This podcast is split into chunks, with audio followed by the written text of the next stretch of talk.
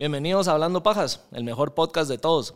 Si no se han suscrito, no le han dado like a todos los demás episodios, no sé qué están haciendo, pero en este episodio está muy bueno. Hablamos con Alejandro López o El Trozo López, quien nos viene a contar un poco de la historia de su vida y cómo las pruebas y las piedras que la vida le ha puesto en el camino, él las ha logrado superar, cómo no se ha dejado vencer por ellas. Y creo que todos podemos sacar un gran mensaje o motivarnos un poco después de escuchar su historia. Así que, Guille, intro.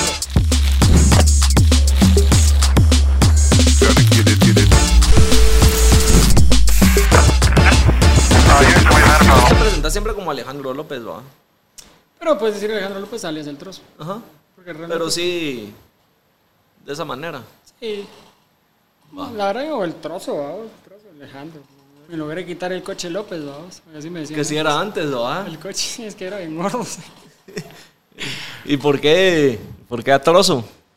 Fíjate vos que realmente el trozo fue de Wiro. Porque yo nací en los estados, porque mi viejo estaba estudiando allá. Y nací prematuro, digámoslo, ¿no? de 5 libras 2 onzas. Me metieron en el lado de, de los prematuros, pero los prematuros pesaban una libra y media. vamos. Entonces el doctor le dijo, Big Pack. Entonces aquel es, ah, el trozón. Y ahí el trozo. Y ahí el Entonces trozo. toda la familia me dice trozo, vos, pero después por el colegio y la U, el coche López, vamos, porque como era bien gordo. Y me costó un huevo quitarme. Hay gente que todavía me dice coche, Coche. el chepe, ¿qué pasó coche? Me dice, vamos. Y después trozo me quedé, te cambié todo, pues, o sea, trozo, trozo, trozo, trozo.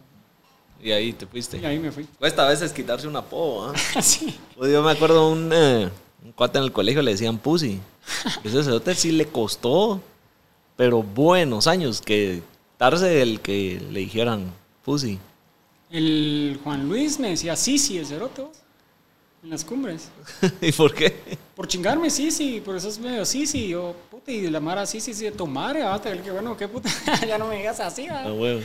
Pero sí, cabal, ahí estuve hablando con el, con aquel, aquel vive en Miami, el hermano. Cabal, allá se quedó viviendo. Cabal por todo lo de, del- lo de la CIA y que la ciudad sí está hecha para...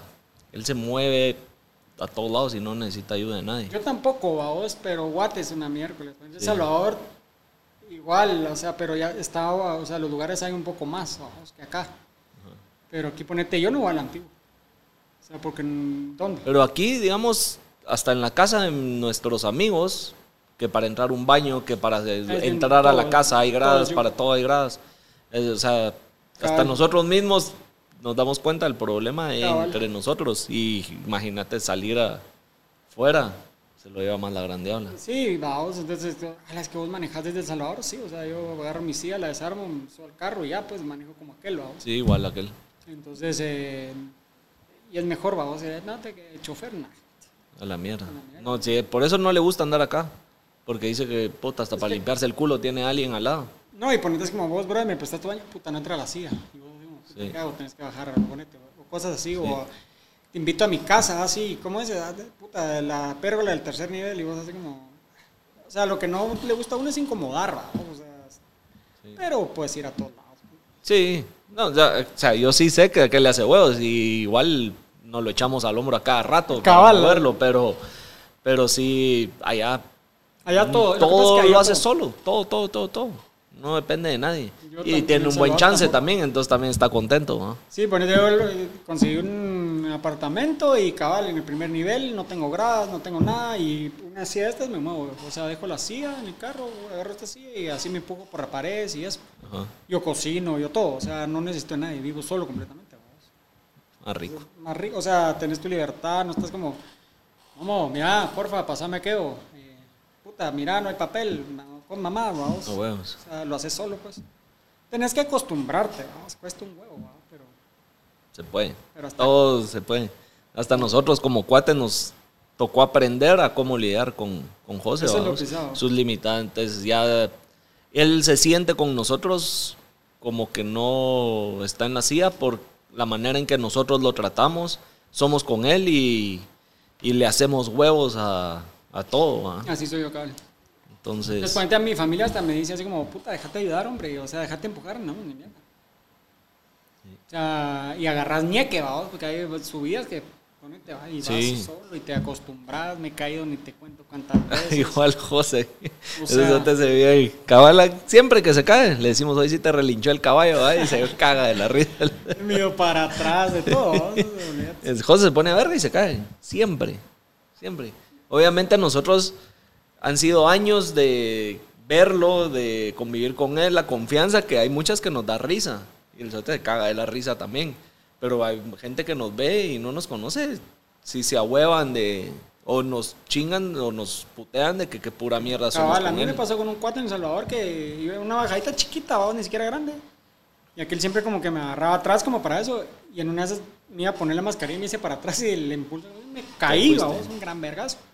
Y estaba como 40 minutos riéndose, vamos. Y yo en el suelo tirado. Y un señor se me acercó, ¿estás bien, joven? Te ayudo a subirte. Y el otro cagándose la risa. Y todos como vos, qué mala onda.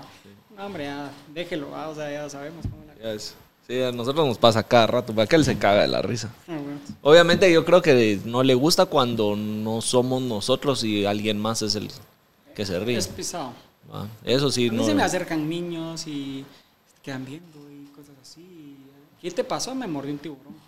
O por no comer vegetales, o porque las pasadas en un elevador y el niño, tenés que comer vegetales. Yo, ¿y qué te pasó? Es que por no comer vegetales, entonces, no me voy a comer, cosas Órale. así, vamos.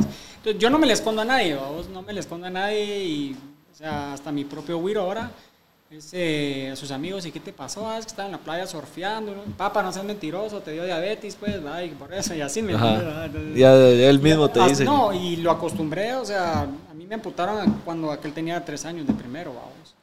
Y desde entonces, lo he- y aquel ponete me veía ya con la prótesis la primera y muletas, y aquel agarraba las sombrías y las hacía como yo, vamos. Y la mamá así como, ¿pero qué te pasa? Nada, déjalo, está imitando, está su forma de ver cómo está su papá, vamos. Nunca le escondigo nada, nada, mira, juguemos fútbol en la silla, papá, y me caigo y me levanto y así. vamos. La prótesis no lo usan mucho. Fíjate que mm, la, la primera la usé un montón de tiempo, en el 2018 me amputaron la segunda y tengo rodilla, entonces el movimiento es más fácil. Pero lo que pasa es que se me, eh, pasé siete meses en sala porque me dejaron un huesito afuera y no me cerraba la herida por la diabetes aparte de todo. Entonces se me tensaron tanto los, eh, los músculos y las venas y todo que estoy así en lugar de estar así. Entonces si yo me paro estoy así. O sea, con esta recto, pero con esta estoy así. Entonces tengo que hacer terapia para lograr pararme los dos y ya usarla, como que vaya... Aflojando. Aflojando. Es como cuando te da un calambre, vos, que, que haces lo primero es pararte en el suelo, vos, pero no puedes parar, ¿va? Entonces estás acalambrado, pues, ¿va? digámoslo, estás acalambrado tanto, pero me pongo pesas, y, o sea, antes estaba así, ahora ya voy así. Lo vas el- estimulando. y con el tiempo, sí que con- se recupera un, un, eh, milímetro por día. Y más o menos cuántos grados tenés ahorita. Mira, antes estaba así, ahora ya estoy así. Sí, pues. Entonces me falta ponerte llegar acá. Como unos 30 grados. Más o menos. O sea, meta, digamos, es de aquí a fin de año.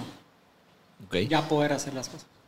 Y ahí ya Entonces ya puedes usar todo- una mejor prótesis. Estás más cómodo a la hora de estar parado. No, entonces ahí, o sea, al principio obviamente muletas, pero ponete lo que te digo, ya puedes subir gradas, entrar al baño, ya puedes hacer lo que normalmente hace cualquier persona, ¿no? Porque yo con mi primer prótesis, te digo, o sea, iba, bajaba, hacía, chingaba, bailaba, o sea, porque yo sin mi prótesis me sentía muy así, entonces cuando yo la hacía ya te acostumbras, pero no me gusta.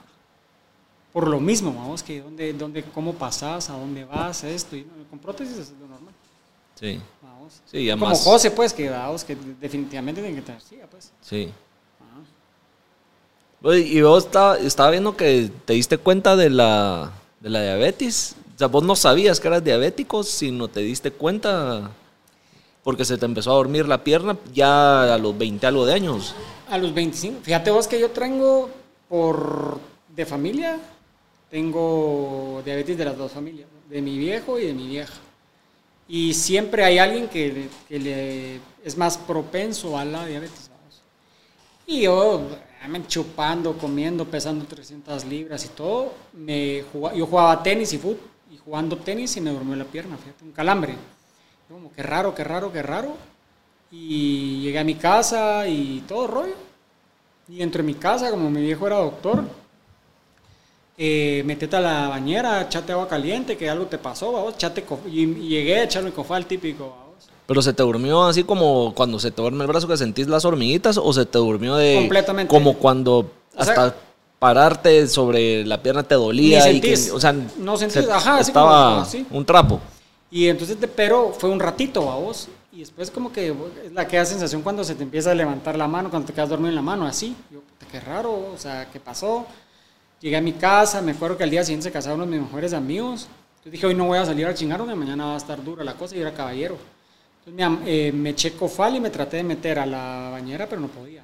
Tenía el pie, el pie frío, frío, frío, como cuando metes la mano en hielo y no lo puedes sacar.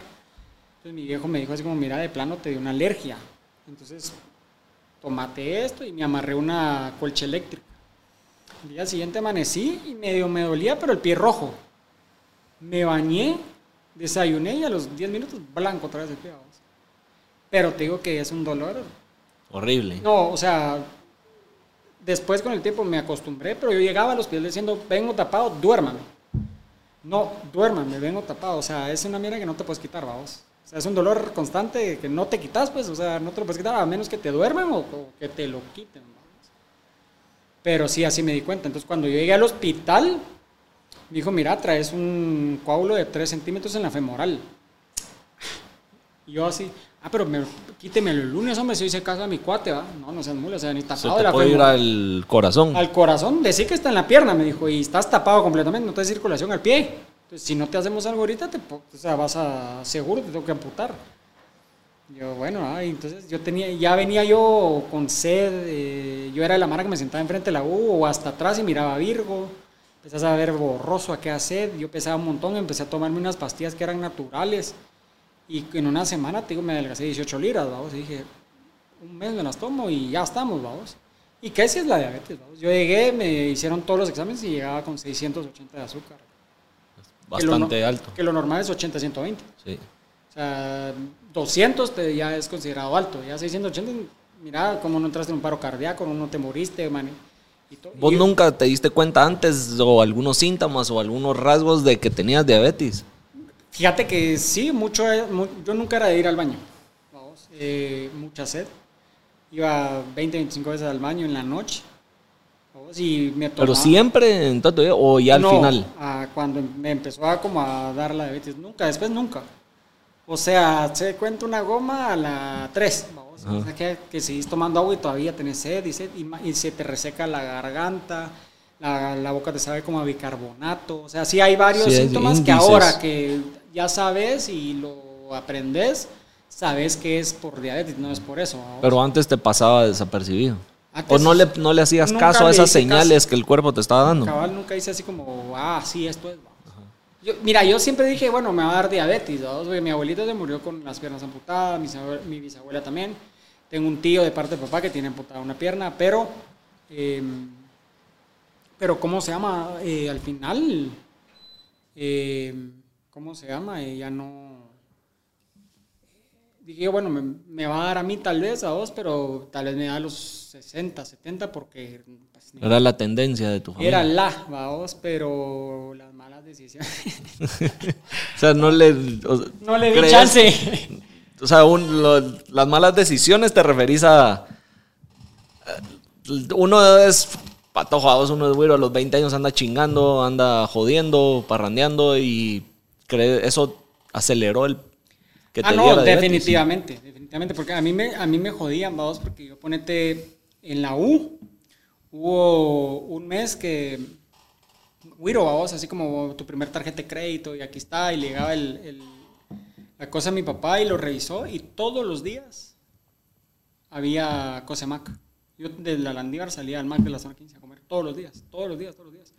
Pero siempre era con Coca Light, pues, con Coca Light, porque a mí la Coca normal, digamos, nunca me ha gustado, o la Pepsi normal. Siempre ha sido como con Light y todo, porque no es porque que lleno de babosadas, pero no me gustaba, vos, el sabor era como muy fuerte. Y por eso la Coca Cero, ponete, no me gusta mucho, porque, porque la siento muy fuerte.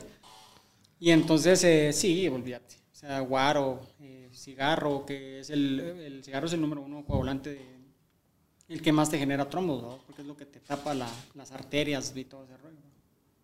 Sí, eso es para los que creo que estén viendo, oyendo el, el episodio y crean que es propenso por Es hereditaria la diabetes. Mira, te puede dar, puede ser hereditaria, puede ser de embarazo para las mujeres, vamos, porque sí puede darte por solo el embarazo o por un susto bien fuerte.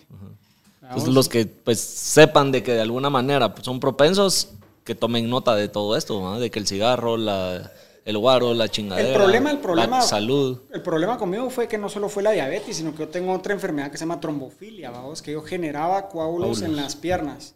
Entonces yo tengo un eh, filtro cava, se llama, que lo tengo acá, cabal por lo mismo, para que no se me fuera la cabeza o el corazón o un riñón o algo así. Entonces siempre lo generé en, en, las piernas. Entonces fue tanto, ¿vamos? yo tengo más de 72 operaciones, pues. Entonces fue tanto que las arterias, las venas y eso se, se hicieron, pues. Entonces lo, ya no quedaba más que imputar, pues ya no sé, o sea, yo tenía las piernas, digamos así, pero ya no eran funcionales, ¿vamos? Porque la sangre era como por un río va por lados, ya no va directo de la arteria, sino se tapa aquí, entonces pasa por acá y así se va. Entonces, la última vez en el 2017 que me pude ir a los estados a que me vieran, porque iba literalmente a que me amputaran la pierna, me dijeron, mira, te la logramos salvar y todo, pero la próxima sí fijo, o sea, es amputación. Y un año, o sea, me dijeron, puede ser seis meses, una semana, 20 años, dependiendo cómo vaya haciendo, un año.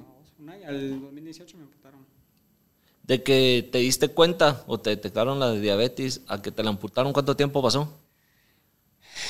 A mí me, mira, la primera vez me, en, el 2010, en el 2007 fue cuando me dijeron que yo era diabético. Y la primera amputación fue en el 2014. Siete años. Siete años, o ah. sea, pero hay Mara que, que es diabética y, y ¿cómo se llama? Eh, lo has de conocer, pero no lo vamos a mencionar, ¿verdad? Pero sale a chingar, ponete, y, y estando en la chingadera se inyecta. O sea, ah, hoy tengo ganas de chupar y fras. Para los que no sepan, uno se inyecta, uno se inyecta para controlar la...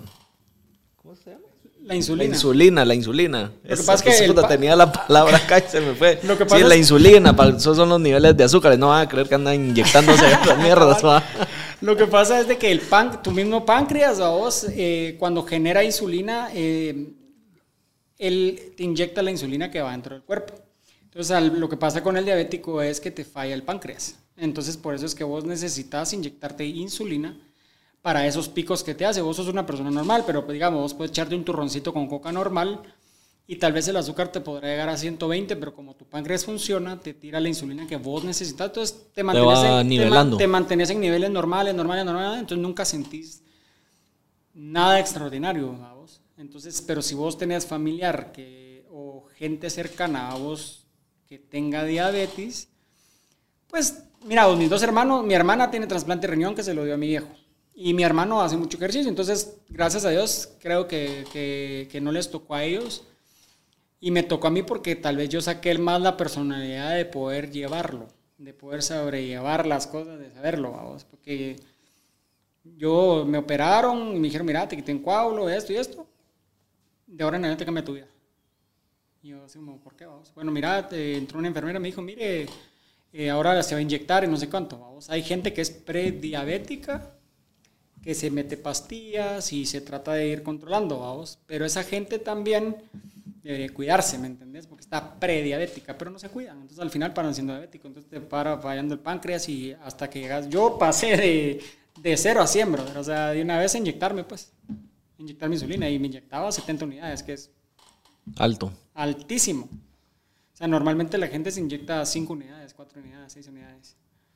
Entonces, eh, aparte de todo, tener tanta insulina dentro del cuerpo te genera muchos, muchos cambios a mal dentro del cuerpo. O sea, te genera. Empieza a tener otros efectos y el cuerpo empieza a reaccionar de una manera. Me han, me han tenido que poner inyecciones en los ojos porque eh, te, te, van saliendo como coagulitos dentro de los ojos, eh, te fallan los ojos. Lo primero que el diabético son los pies, vamos, los, los ojos te fallan. Entonces me tuvieron que meter dos inyecciones, 12 en cada ojo para parar ese proceso de. Y yo no era de lentes, ahora uso lentes. Eh, gracias a Dios, ahora no me ha subido la, las cosas de los ojos ni nada, vamos, pero, o sea, todo es un proceso. todo, y te puedo decir que todo lo malo de la diabetes me las puedo. O sea, yo he pasado todo, literalmente todo lo malo de la diabetes. Porque el problema del diabético es que es necio.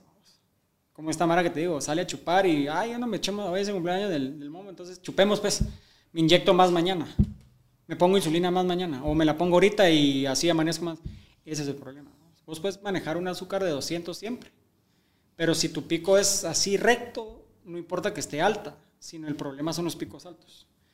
250, 80, 300, 100. Entonces, esos picos altos lo que generan es que ya va creando azúcar dentro de la sangre.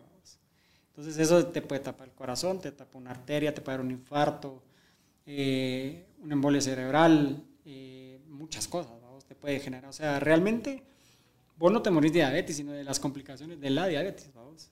No es como que te diera un cáncer, vamos, que te pega de un solo trancazo.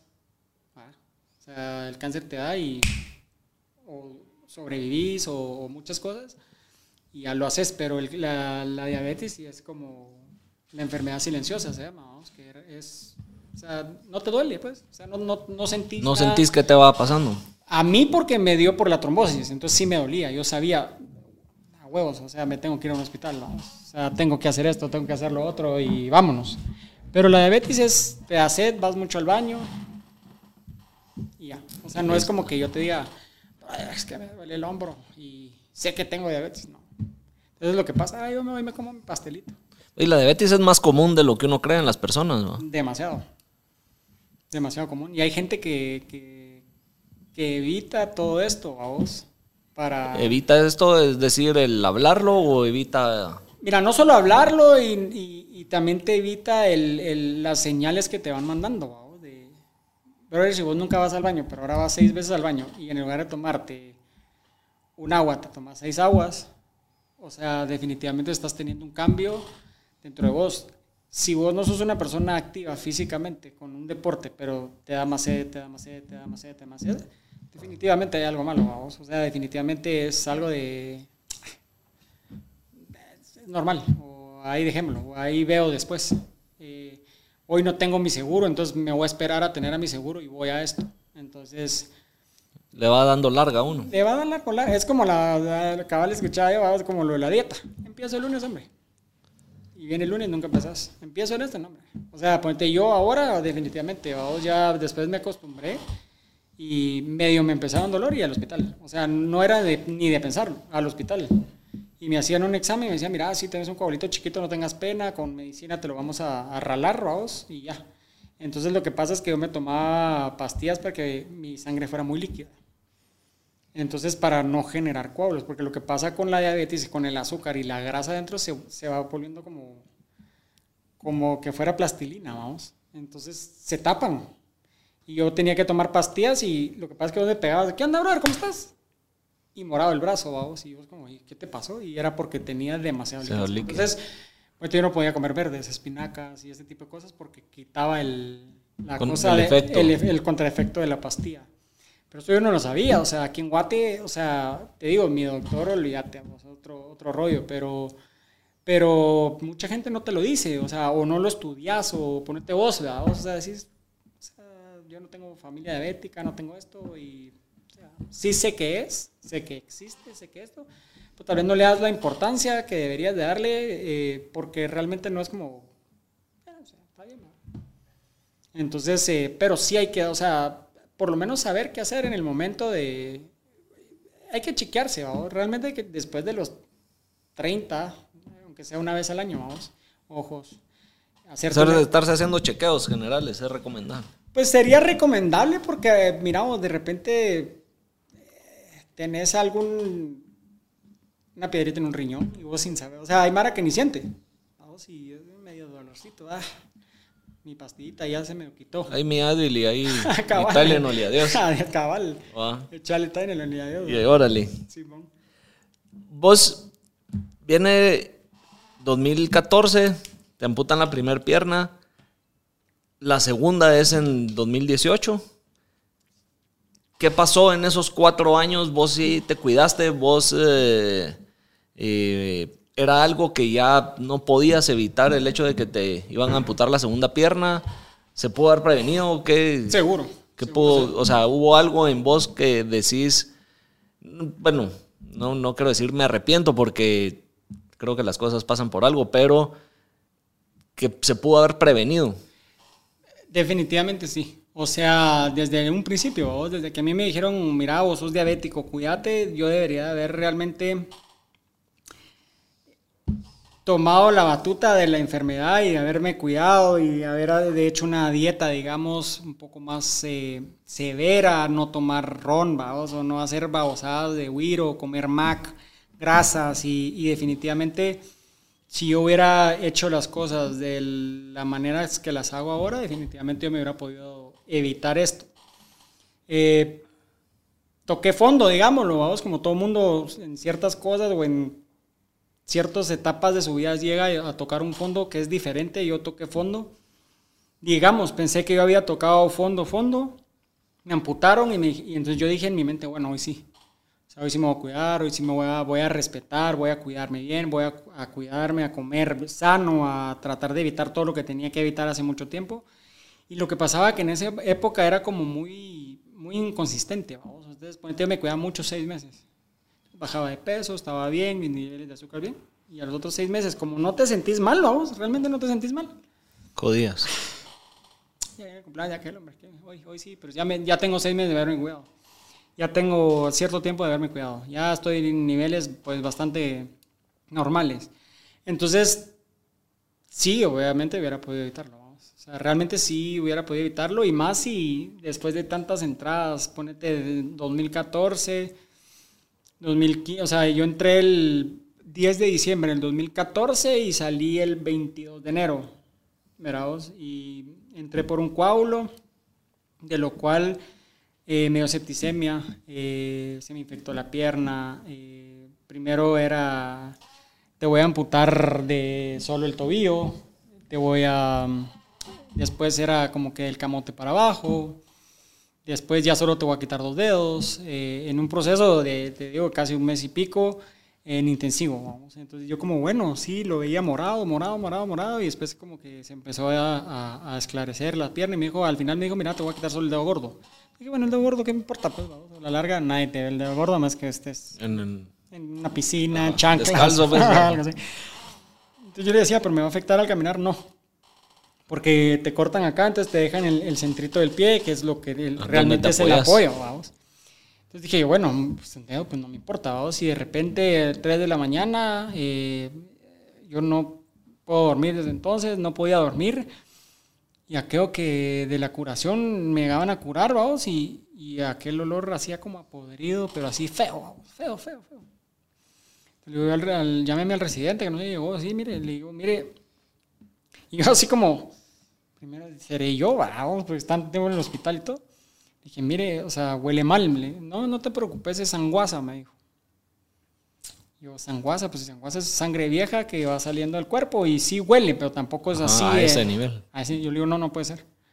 No puede ser, no puede ser, no puede, ser. O sea, tráeme unos guantes y tráeme, yo me voy a curar, le dije. Pero tráeme los guantes, yo lo voy a hacer, porque la primera vez que me lo hizo me agarró el camote muy fuerte. Entonces me dolió, olvídate, casi que lo, maltraté y escuchó todo el hospital. Entonces yo me curaba. Cuando me empecé a curar, me empezó a salir así como entre sanguasa y pus. yo le dije, brother, esto no es normal. O sea, que hay algo raro. Llama al doctor y, o sea, saca un cultivo y, o sea, hazlo ya.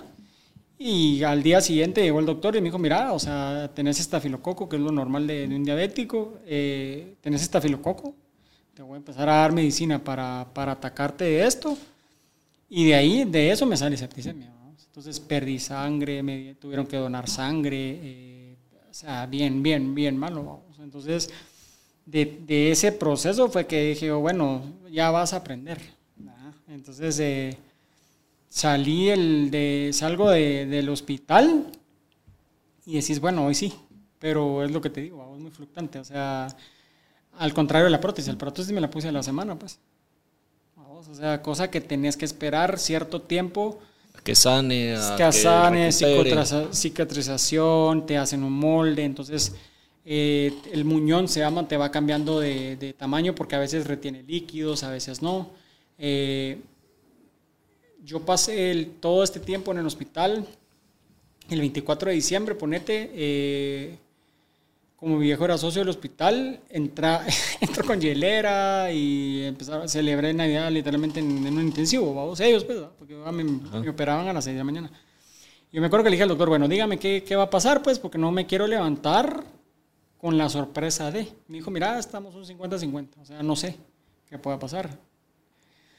Mis papás dicen que ya sabían, vamos yo mi mente nunca lo aceptó o lo borró por completo porque no me recuerdo. ¿Qué te hayan dicho? Ajá, que él, él, dice, mis papás dicen que el doctor llegó a platicar al cuarto y les dijo, miren, o sea, que él sí está bien jodido y hay que apuntar.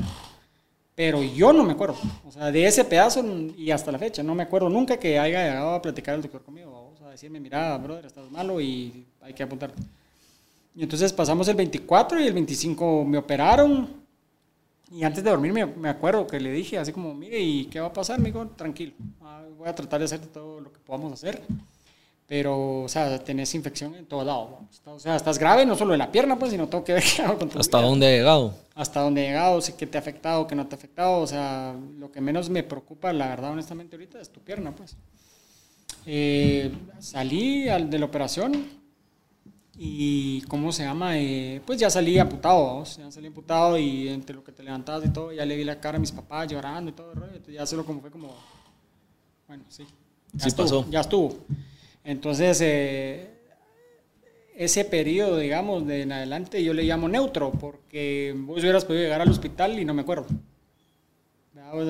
¿Tenés, un bloqueo mental. Tengo un bloqueo no, mental porque, o sea, hubiera llegado cualquiera. O sea, a los dos años yo veía, porque ahora Facebook te esconde como los mensajes y veía mensajes de toda la mano, vos que lo siento, yo, qué que, que, bueno verte por lo menos. Y llegaste al hospital. o sea, ah. muchas cosas que yo no me recuerdo, vos. O sea, ya no me recuerdo, fue neutral. Me acuerdo que a mi güiro se lo llevaba la mamá de viaje y me dijo, mira, ¿será que te lo llevo?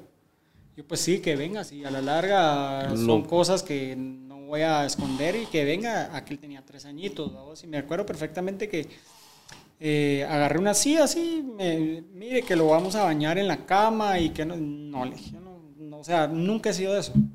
De que, ah, mire, tengo ganas de ir al baño, ah, mire que le traigo la nica y que le traigo, no, o sea, no voy a hacer aquí en la cama para que usted me limpie, como diría aquel, no, o sea, no eh, definitivamente tráeme una silla, jáleme las cosas de las babosadas y voy al baño y yo me paso solo, vamos. Y así siempre fue así, entonces me bañé todo.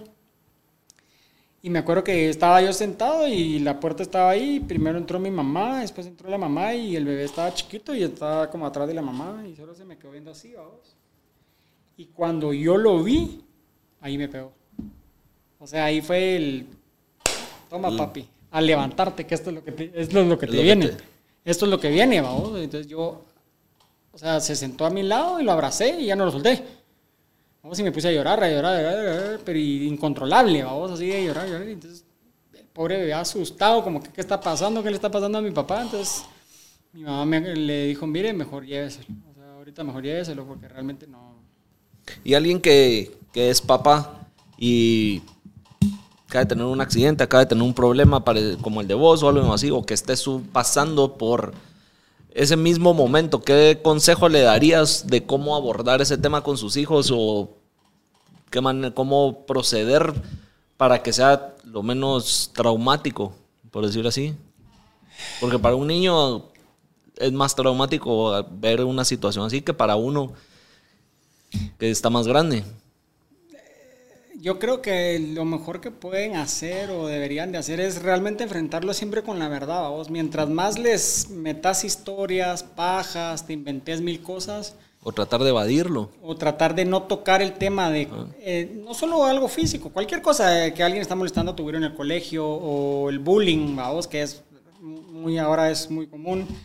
Pero son cosas que los tenés que abordar, es que no tiene la edad para, para, para entenderlo, no importa abordarlo desde un principio y empezarlo a hacer desde un principio, porque es algo que no vas a hacer y no te va a cambiar, o sea, no es como que te vaya a crecer, la, digamos, en mi caso, no es como que te vaya a crecer la pierna, vamos.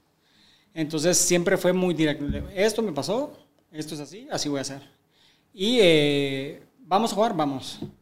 Aparte es de que, papá, no sé qué, no, no tengo ganas. Eh, no sé qué, va, llévame a no sé dónde, no, no ganas eh, mira, eh, ¿cómo está tu papá? Pues sí, tiene un año estar en la cama, vamos. ahí se quedó.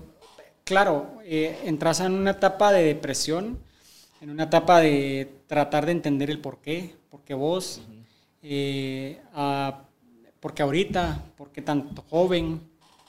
También hay una etapa de negación, ¿o no? Entras a una etapa de negación súper, vamos, de yo no quiero, no quiero, no quiero, y no quiero ver a nadie, no quiero, quiero estar en mi casa, y todo eso. Entonces, en mi caso, ponete, lo que me ayudaba a mí a levantarme era que el bebé me llamaba todos los días en la mañana para ir al colegio.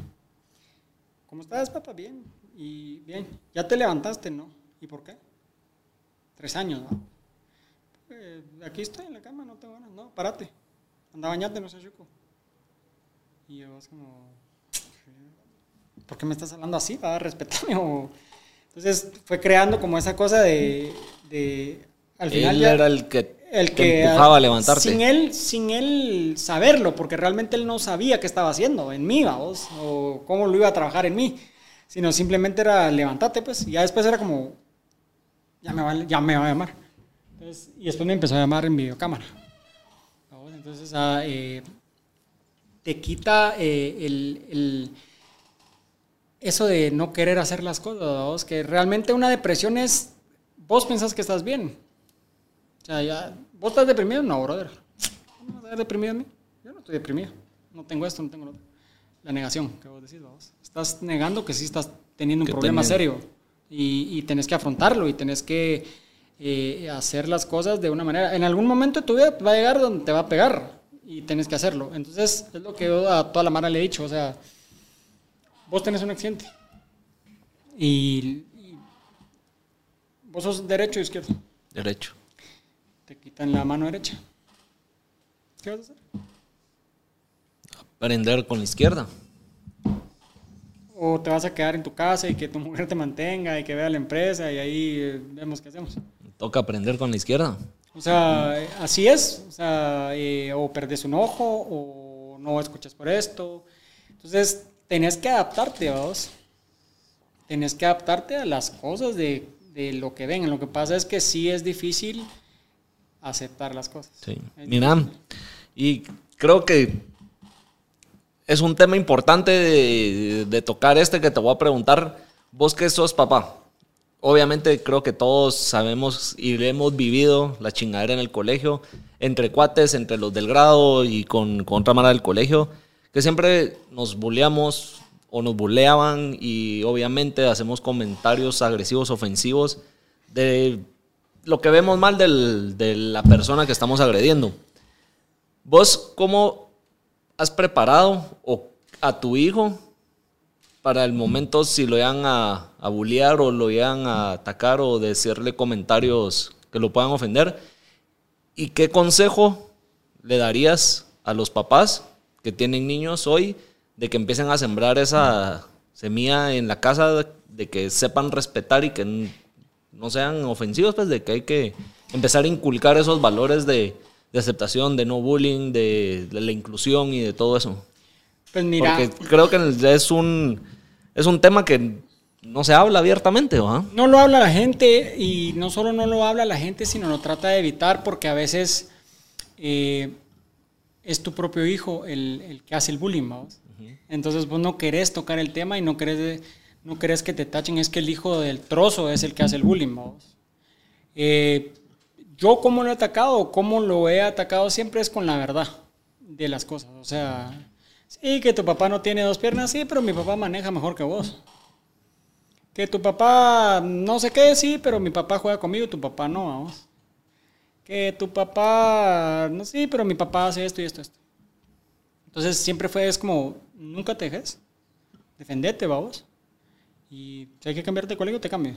Pero nunca te dejes de nadie, pues, vamos. O sea, no te dejes de nadie, porque tam- pero tampoco seas vos el que va a hacer las cosas, vamos. O sea, siempre, o sea, tenía amigos de colegio y sí vas a molestar. Por a mí me molestaban, va, el coche, el gordo, no sé qué, que el gordote, sí, pero juego mejor fútbol que vos. Y entonces yo nunca me dejé, vos. Siempre tuve la autoestima muy alto y era como, el coche, no sé qué, sí, pero molestarme, pues, y vas a ver cómo te va a ir, vamos. O sea, yo sí te puedo moronguear, va. Entonces era como, si te vas dejando o se va dejando, es como, me molestan. Y si él se queda callado, al final es lo que pasa, vamos. Si, si dejas que un niño se quede callado, no solo un niño, cualquiera, vamos, cualquiera puede recibir un bullying. Yo podría recibir, y he recibido mucho bullying.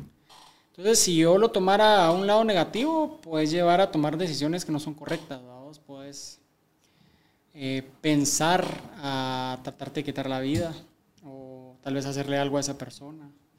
Y no pensás correctamente las cosas, sino tomarlo como venga. Tomarlo. No tenés plata, sí, no tengo. Yo mismo me molesto. Yo mismo, ah, iba el cojo rico, sí, aquí voy.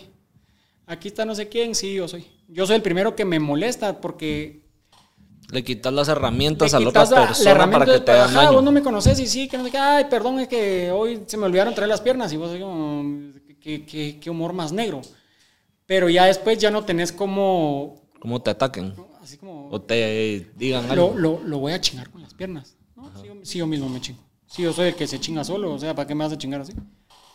¿Me entendés? Entonces, creo que los papás sí tienen que abordar el tema de, de ser honesto y decirle las cosas. Y si tu güiro, mano, mano, si tu güiro es el que está haciendo el bullying, educalo, brother. Educalo y decirle, mira, esto no se hace. Porque vas a ser ahorita en el colegio, vos vas a ser el que hace esto, pero en la U te va a tocar al revés. O en un trabajo. O en la vida más adelante te va a tocar alguien que, que te va a chingar, vamos, y, y, vos no lo vas a aguantar como, como lo aguanta el otro.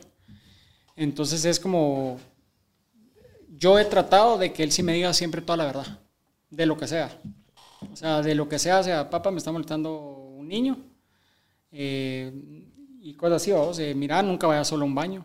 Si entra un chavo y te dice, mira, yo te voy a llevar al baño, jamás en tu vida.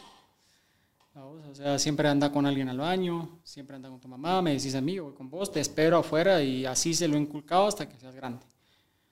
¿Por qué? Porque se ha oído tantas cosas y ahora hay tantas cosas y el Internet trae tantas cosas. Yo, nuestra generación era...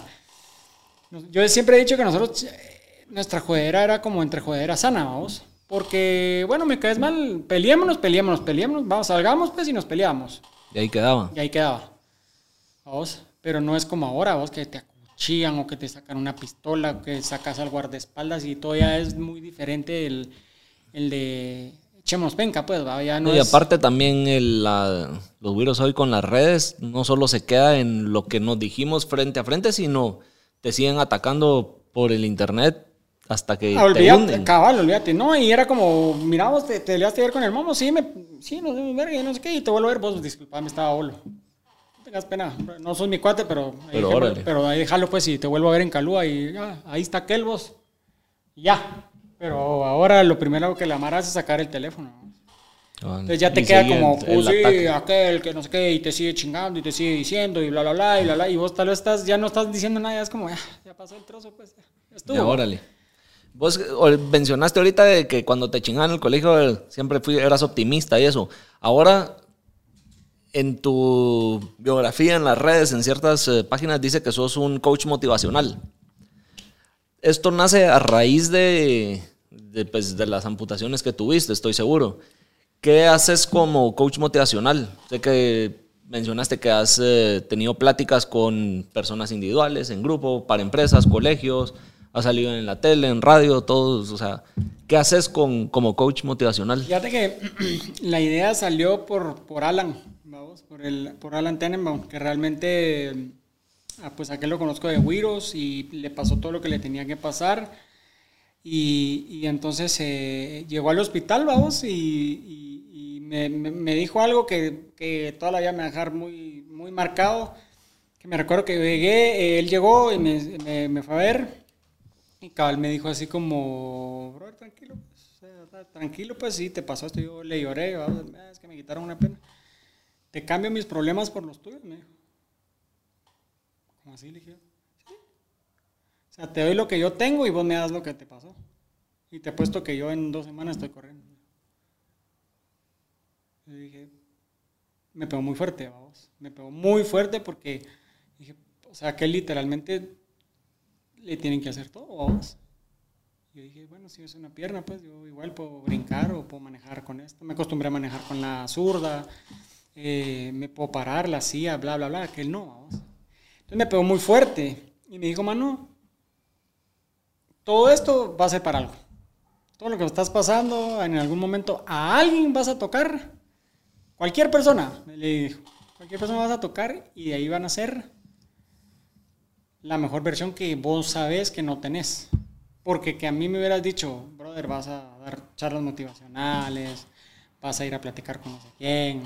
Yo, o sea, yo soy un, Los paja, pues, o sea, no. soy un patojo chingón, pero no soy alguien que me pare en un público y eso. Entonces, eh, estando probándome la prótesis, eh, llegó, no sé si te recordás que hubo un caso de un bombero que atropellaron, que un chavo iba a bolo y lo atropelló y lo agarró contra una ambulancia a un bombero voluntario y le amputaron una pierna. Aquel, No. se, aquel se llama Henry. Y entonces fue muy sonado en su época y, y mucha gente lo quiso ayudar. Entonces cuando lo ayudaban, eh, logró llegar con este mi doctor que le regaló una prótesis como la que yo tengo. Entonces la primera vez que yo me probé la prótesis, que fue a la semana, que te digo, yo tenía grapas. O sea, me decía, ¿te duele? Y yo, no, y olvídate, o sea, sangrando y todo. Yo lo que quería era que mi- cuando mi güero regresara de viaje, Debiera. me viera con el pie. O dijera, tiene prótesis, tiene pie, ¿verdad? Y entonces eh, me dijo, mira, fíjate que hay un bombero. Y me gustaría que viera tu proceso porque a él le, le va a tocar en un par de meses el proceso, tu mismo proceso y va a ser la misma prótesis. Páselo, no hay problema. Pero fíjate que vos que viene con la prensa libre. Y entonces eh, no te molestaría que, entren. No, no pasa. Entonces, hola Henry, ¿cómo estás? Mucho gusto, Alejandro, brother. Mira, ¿y cómo te sentís? ¿Y cómo te sentís? ¿Qué sentís? Mira, me siento súper bien. eh, me siento más completo. Espérate que tengas tus prótesis. Ya vas a hacer esto, vas a hacer lo otro. Sin yo saber que están haciendo una nota para sacar a la, prensa libre, vamos. Según yo le iban a hacer una nota a él. Pero el, el headline al final fue como joven amputado enseña a caminar a, a bombero. vamos. Entonces de ahí fue como, este yo lo conozco de la U, el trozo, vamos, o el coche, o Alejandro, ¿va? Y ahí fue cuando empezó la gente como a llamarme. Y decir, vos mira, ¿y cómo le hiciste para esto? Yo, pues no hice nada fuera de lo común. Solo dije le- en ese momento lo que pensaba. Ajá, o sea, le platiqué lo que yo estaba sintiendo. Entonces, fue, fue bien raro porque mi primer charla, digámoslo así, fue para un grupo religioso. Entonces, eh, el grupo religioso iban 10 personas. Entonces yo dije, bueno, 10 personas está bien. Eh, cuando llegué habían 100 personas, vamos. Y yo, de, de 10 Te me cagaste. cagaba, Sí, me cagué. Yo, ¿qué voy a decir? O sea, ¿qué quiere que hable? Jamás en mi vida he tenido como algo en qué decir o en qué basarte o una experiencia donde, donde vos digas, bueno, ya llevas 100 entrevistas, pues ya sabes cómo, cómo, Como ir llevándola, manejando el público, quitarte los. los mongacitos Ajá. y, oh, mira, y está esta parte porque esto, cosas así. Pero tu primera entrevista te puedo asegurar que no fue tan, tan de a huevo, vos, y vos tal vez no la quisiste sacar y dijiste, no, mejor saquemos la, la tercera, la cuarta, porque ya me veo mejor. Ajá. Entonces fue como, como, en su momento me dijo así como, mire, usted cuente su historia, que Dios va a trabajar en usted y va a, a ver cómo hacen las cosas. Y yo, mira, pues yo toda la vida crecí católico, ¿va? pero no soy una persona que, que sea muy religiosa, en ese sentido de, me invitas a ir a Cash Luna, he ido a Cash Luna. Eh, católico, católico, eh, creo que no soy de ir los domingos a misa, no soy de eso, sino de- yo tengo mi momento con Dios, yo solo, en mi casa o en mi cuarto, en el carro o como quiera, pero no soy, aquí le dicen rematados, ¿verdad? pero o sea, aquí te enseñan a que tienes que ir a misa los domingos porque así tiene que ser. ¿Verdad? Y entonces, eh, porque tienes que creer en algo y etcétera, etcétera. Y entonces, entonces yo le digo, pero que solo cuente lo que pasó. Y lo que estamos haciendo ahorita. vamos. Honestamente. La misma plática. La misma plática. Pero solo con que- 100 gentes. con 100 gentes, la misma plática, solo que obviamente no mal creado y, y tratándolo de enfocar así, pero fue como, miren, yo estuve en el hospital, me pasó esto, pasé por este proceso, eh, sí, me amputaron y, lo mismo que mi güiro, entonces, ¿qué? Y entre cosa y eso, se pasó el tiempo, una hora y no sé qué, y, y- y al final, o sea, y cuando, ah, bueno, muchas gracias, cuando empecé a ver gente llorando, vamos gente llorando y, y estaba mi familia Y entonces también fue como un desahogo a, a lo que yo tenía dentro, porque eso es el problema. Yo creo que tenés que conseguir una persona o tenés que ver de qué manera vos puedes sacar tus problemas. Entonces, ponete, si para vos es tu esposa y puedes, eh, puedes eh, desahogarte con ella, ¿cierto? No le llego a la renta hoy, ponete, de la oficina. O sea, definitivamente no. Pero te lo vas quedando callado, te lo vas quedando callado, te lo vas quedando callado. Va a llegar un momento donde ella te va a decir, mira, me mandaron una factura de cuatro meses de, de renta. Ah, cállate, que no quieres saber. Y ¡boom! Ahí, es donde estallas y sacas todo. Ahí sacas todo. Entonces es mejor decirle, mira, mano. Está pasando esto. Creo que vamos a tener que reducir el, el súper. Ahora la gasolina está carísima, pero compartamos carro o, ciertas cosas. Y entonces vas encontrando como cierta gente donde le vas diciendo ciertas cosas que vas pasando. Yo soy, yo soy una persona, eh, toda la vida fui una persona muy hermética. Siempre me quedaban los problemas. Siempre. O sea, en el colegio me caía mal el chepe, nunca lo dije. Entonces fui creciendo, creciendo, creciendo y me lo encontré en la U y de repente estallé y lo empujé y nos peleamos y el otro así como, brother, ¿qué te pasa? Pues, ah, es que me caías mal desde tercer grado y yo es como... Pues, Ni cuenta, pues, o sea, que tu verga. Ah, no, hace 8, 8, 9 años, pues, ¿qué, pasa? ¿va? Entonces, eh, yo nunca había creído en, en un psicólogo. Vamos, creía que, que, ¿para qué pagar un psicólogo si solo te escucha y te dice, sí, estás mal? Y vos como... Esa era tu manera de pensar. Era mi manera de pensar porque... O, que, como... o pensabas de que ahí solo los locos van. No estoy loco, entonces ¿para qué voy? Cabal, no, uno, así. no estoy loco porque voy a ir. Y dos, o sea, le estoy pagando a alguien que le estás realmente soltando la sopa, digámoslo así, o le estás declara, diciendo cosas personales para que, para que al final te diga, ok, voy a analizarlo. Y en la próxima entonces Vemos segui qué onda. seguimos con el tema. Y vos pasé una hora de mi tiempo diciéndole. Entonces, más yo era como agarrar a alguien o, o decir algo. Eh, si yo te cuento o vos me contás tus problemas, eh, lo que yo hago es, mira, mi consejo personal de lo que me ha servido a mí es esto. Esto, esto me ha servido a mí. Que te sirva a vos, puede ser o puede ser que no. Entonces, así fue como me empezaron a llamar gente que, que, empezaron a amputar, empezaron a eso. Y fíjate que fue como más charla con lo, como lo estamos haciendo ahora tal vez y, poder llegar a la gente y dejar algo positivo porque digan, es que el trozo se ha pasado por un montón de cosas. Es que el trozo, qué cabrón. No, yo soy una persona normal y me, toda la vida me he considerado normal y, te juro que eh, hace poco me acaba de pasar y, y, mucha gente es como, brother, tenés un mega propósito y sos otra persona que va a otro nivel y yo, por vivir mi vida o porque un mi cuate me invitó o por qué. O sea, porque yo tengo que ser como un extraordinario, ¿me entendés? Yo no soy un Daniel Javid, pues, ¿me entendés? Él, claro, tiene un enfoque y te deja un mensaje y te pega y él hace sus, es lo que te digo, él hace sus, sus speeches, él sabe qué decir. Yo era una plática y así empezó todo, una plática y en una de esas eh, Alan eh, me dijo, brother, me invitaron a, a, dar una charla, yo no puedo ir, ¿querés ir? Y yo, démosle, entrémosle. Pues, pero mira, eh, ¿y cuánto les digo que vas a cobrar? Nunca he, yo cobrado, no, ajá, eso. nunca he cobrado por eso. Y me dice, brother, ¿y por qué?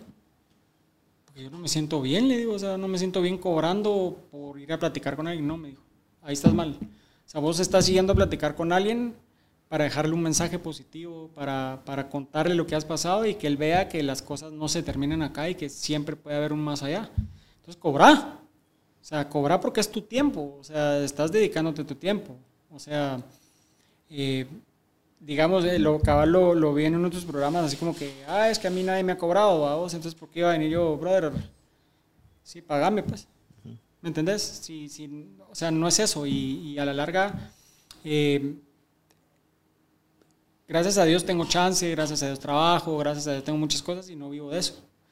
Eh, que llegara a vivir algún día de eso y llegar a ser un El Daniel próximo Tony Robinson. Olvídate, olvídate, ¿verdad? Pero ponete Alan, obviamente por no puede hacer nada más y aquel se dedicó a hacer sus libros y es un mega cabrón y su vida va alrededor de eso, pues definitivamente, vamos, aquel pues vive de eso, ¿me entendés? Como un músico, pues, vamos, Sí. o sea, No anda cantando de gratis por todos gratis, lados. cabal, Al principio te doy un tu espacio aquí, cantá, dale, brother, pero ya cuando te das medio a conocer, aunque sea 200 pesos, cobrate para tu gasolina, vamos. Entonces así empezó y entonces la primera charla que yo di fue gracias a Alan porque él no pudo ir. Entonces ya pues obviamente no cobré lo que cobraba Alan, que ni sé cuánto cobra, pero cobré, ¿me entendés? Algo. Y, Pero ahí te nace la pauta de- o la gana de empezar a... Y ahí fue como... pláticas motivacionales. Ya, y correcto, entonces ahí fue como... Me gusta este rollo, como, como platicábamos un ratito. Ah, sí, nació mi idea del podcast y hice mi set y, y ahí vas y aquí vas y te llega, lo haces y invitas y ya creaste esto. No, como, no fue como una idea de voy a hacer un Zoom con mi cuate, en el- con aquel en Miami y que cuentes historia y que qué. Ah, o si no, pues más armoset hago esto, le meto tiempo, le invierto pisto tuyo a vos porque lograste conseguir patrocinadores, qué buena onda. Y todo, todo esfuerzo definitivamente tiene que darte Tener algo. su recompensa. Entonces, yo empecé cabal así, fui con eso, después me invitaron a cabal con, con la esposa de aquel a, a una revista y ahí conté mi historia. Y en la segunda edición, eh, bueno, en esa época mi historia era bien corta, ¿vos? porque era del 2007 al 2014. De 2014 al 2000 hasta ahora, olvídate, ha pasado miles de cosas más. Y entonces conté mi historia y fue como la madre, hey, te vi en la revista no sé cuánto. Te vi, eh, Mónica del Carmen también salió en, en esa misma edición contando lo de la depresión. Vamos, lo que ella había vivido de la depresión. Entonces era, hey, vos saliste con Mónica del Carmen. Ah, sí, cabal, yo ahí estoy al lado, sí, que no sé qué. Vos, pero leí tu historia, vos, bro, que eso, todo lo que has pasado, brother, que no sé qué. Y entonces, ¿me entendés? Gente Ahí- empezó como a interes- interesar, interesar, más. ajá, así como, no o sea, todo el mundo se especulaba o miraba o decía, saber qué le pasó. No sabemos el por qué llegó a esto, sabemos que era diabético. Y como todo en Guate, vamos, y como toda la gente en Guate te critica para todo, vamos, porque aquí con nadie quedas bien, vamos, es como, este brother era diabético, pero no entiende, y seguía molestando, y seguía chingando, salía de parranda, Este ya sabía y le peló el huevo y ya ahí sigue Se igual. lo ¿no? buscó y- entonces, y, y fíjate vos que a mí el que me lo dijo también otra vez fue Alan. y Me dijo, mira, brother, no subas cosas en tus redes que vas a usar para cosas así, para motivar a la mara, porque te van a comer vivo. No subas fotos con chela, no subas fotos en party, no subas fotos de... Yo, ¿por qué, men? Sí, soy yo. ¿Por qué? Si, o sea, no estoy haciendo nada malo, soy una gente normal, sí, brother, pero estás tratando de motivar a alguien. Y en una de tus charlas se va a parar, ah, si yo ayer lo vi en Calúa y va a chupar y no sé qué, y se van a canturrear en voz vamos. Entonces, tu Instagram personal, usarlo para tus cosas y tus pasos que dejan huella, hacerlo para... ahí es donde para nace Pasos que dejan huella. Pasos que dejan huella. Que es como, se puede decir, una fundación. A eso organización. Quiero, a eso quiero llegar, a, a una fundación. Y entonces a base de eso, Cabal me dijo, mira, hace una página, o sea, me- metele un poco de tiempo a esto y dedicarle tiempo a esto para que la, si la gente ya te está invitando a cosas, aunque sean muy pequeñas, metele para que digan, Ahí te puedan seguir. ¿y a dónde sigo yo? ¿A dónde me meto yo? ¿O qué hace aquel? ¿O a dónde qué? No sé qué.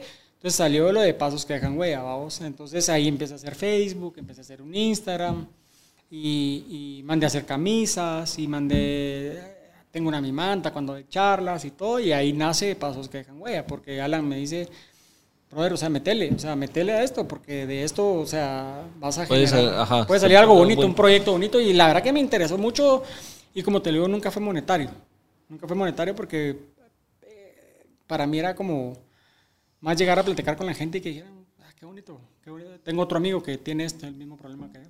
Me identifico con él por las situaciones que hemos pasado, entonces Y mira, vos, la verdad que lo mío es físico, porque a la larga lo mío es físico. Vos me ves y dices, ah, que él no tiene dos piernas. Pero yo te veo a vos completo, pero no sé qué pasa dentro de, de- de vos, ¿me entendés? Puedes tener un problema muy emocional, muy fuerte, donde eso te lleve a muchas cosas, vamos a tomar malas decisiones. O sea, yo tomé muchas malas decisiones de joven, eh, probé las drogas, vamos. Era, yo soy como la oveja negra, digamos, o, o en su momento fui la oveja negra porque tengo tatuajes. Y, y entonces los tatuajes eh, era como, pareces marero, ¿por qué te tatuas? ¿Por qué haces esto? ¿No te La clásica que nos dicen. Típico. A vos no te tatúes y es como, ¿vos me los pagaste? ¿Vos sos vos? O sea, y me acaba de pasar, o sea, no, de verdad, eh, me pasó hace tres días que llegó una señora al chance a alegar por unas cosas y todo, y yo le salí a decir así, mire señora, tranquilícese, ni se le ocurra eh, tocarme, me dijo, porque yo no me dejo tatuar por gente, eh, yo no me dejo tocar por gente tatuada, me dijo. Ah, sí, de plano, porque soy marero, le dije yo. Entonces había otra persona y ya vio cómo me dijo, mire, usted está empezando, lo está juzgando ya solo porque tiene tatuajes.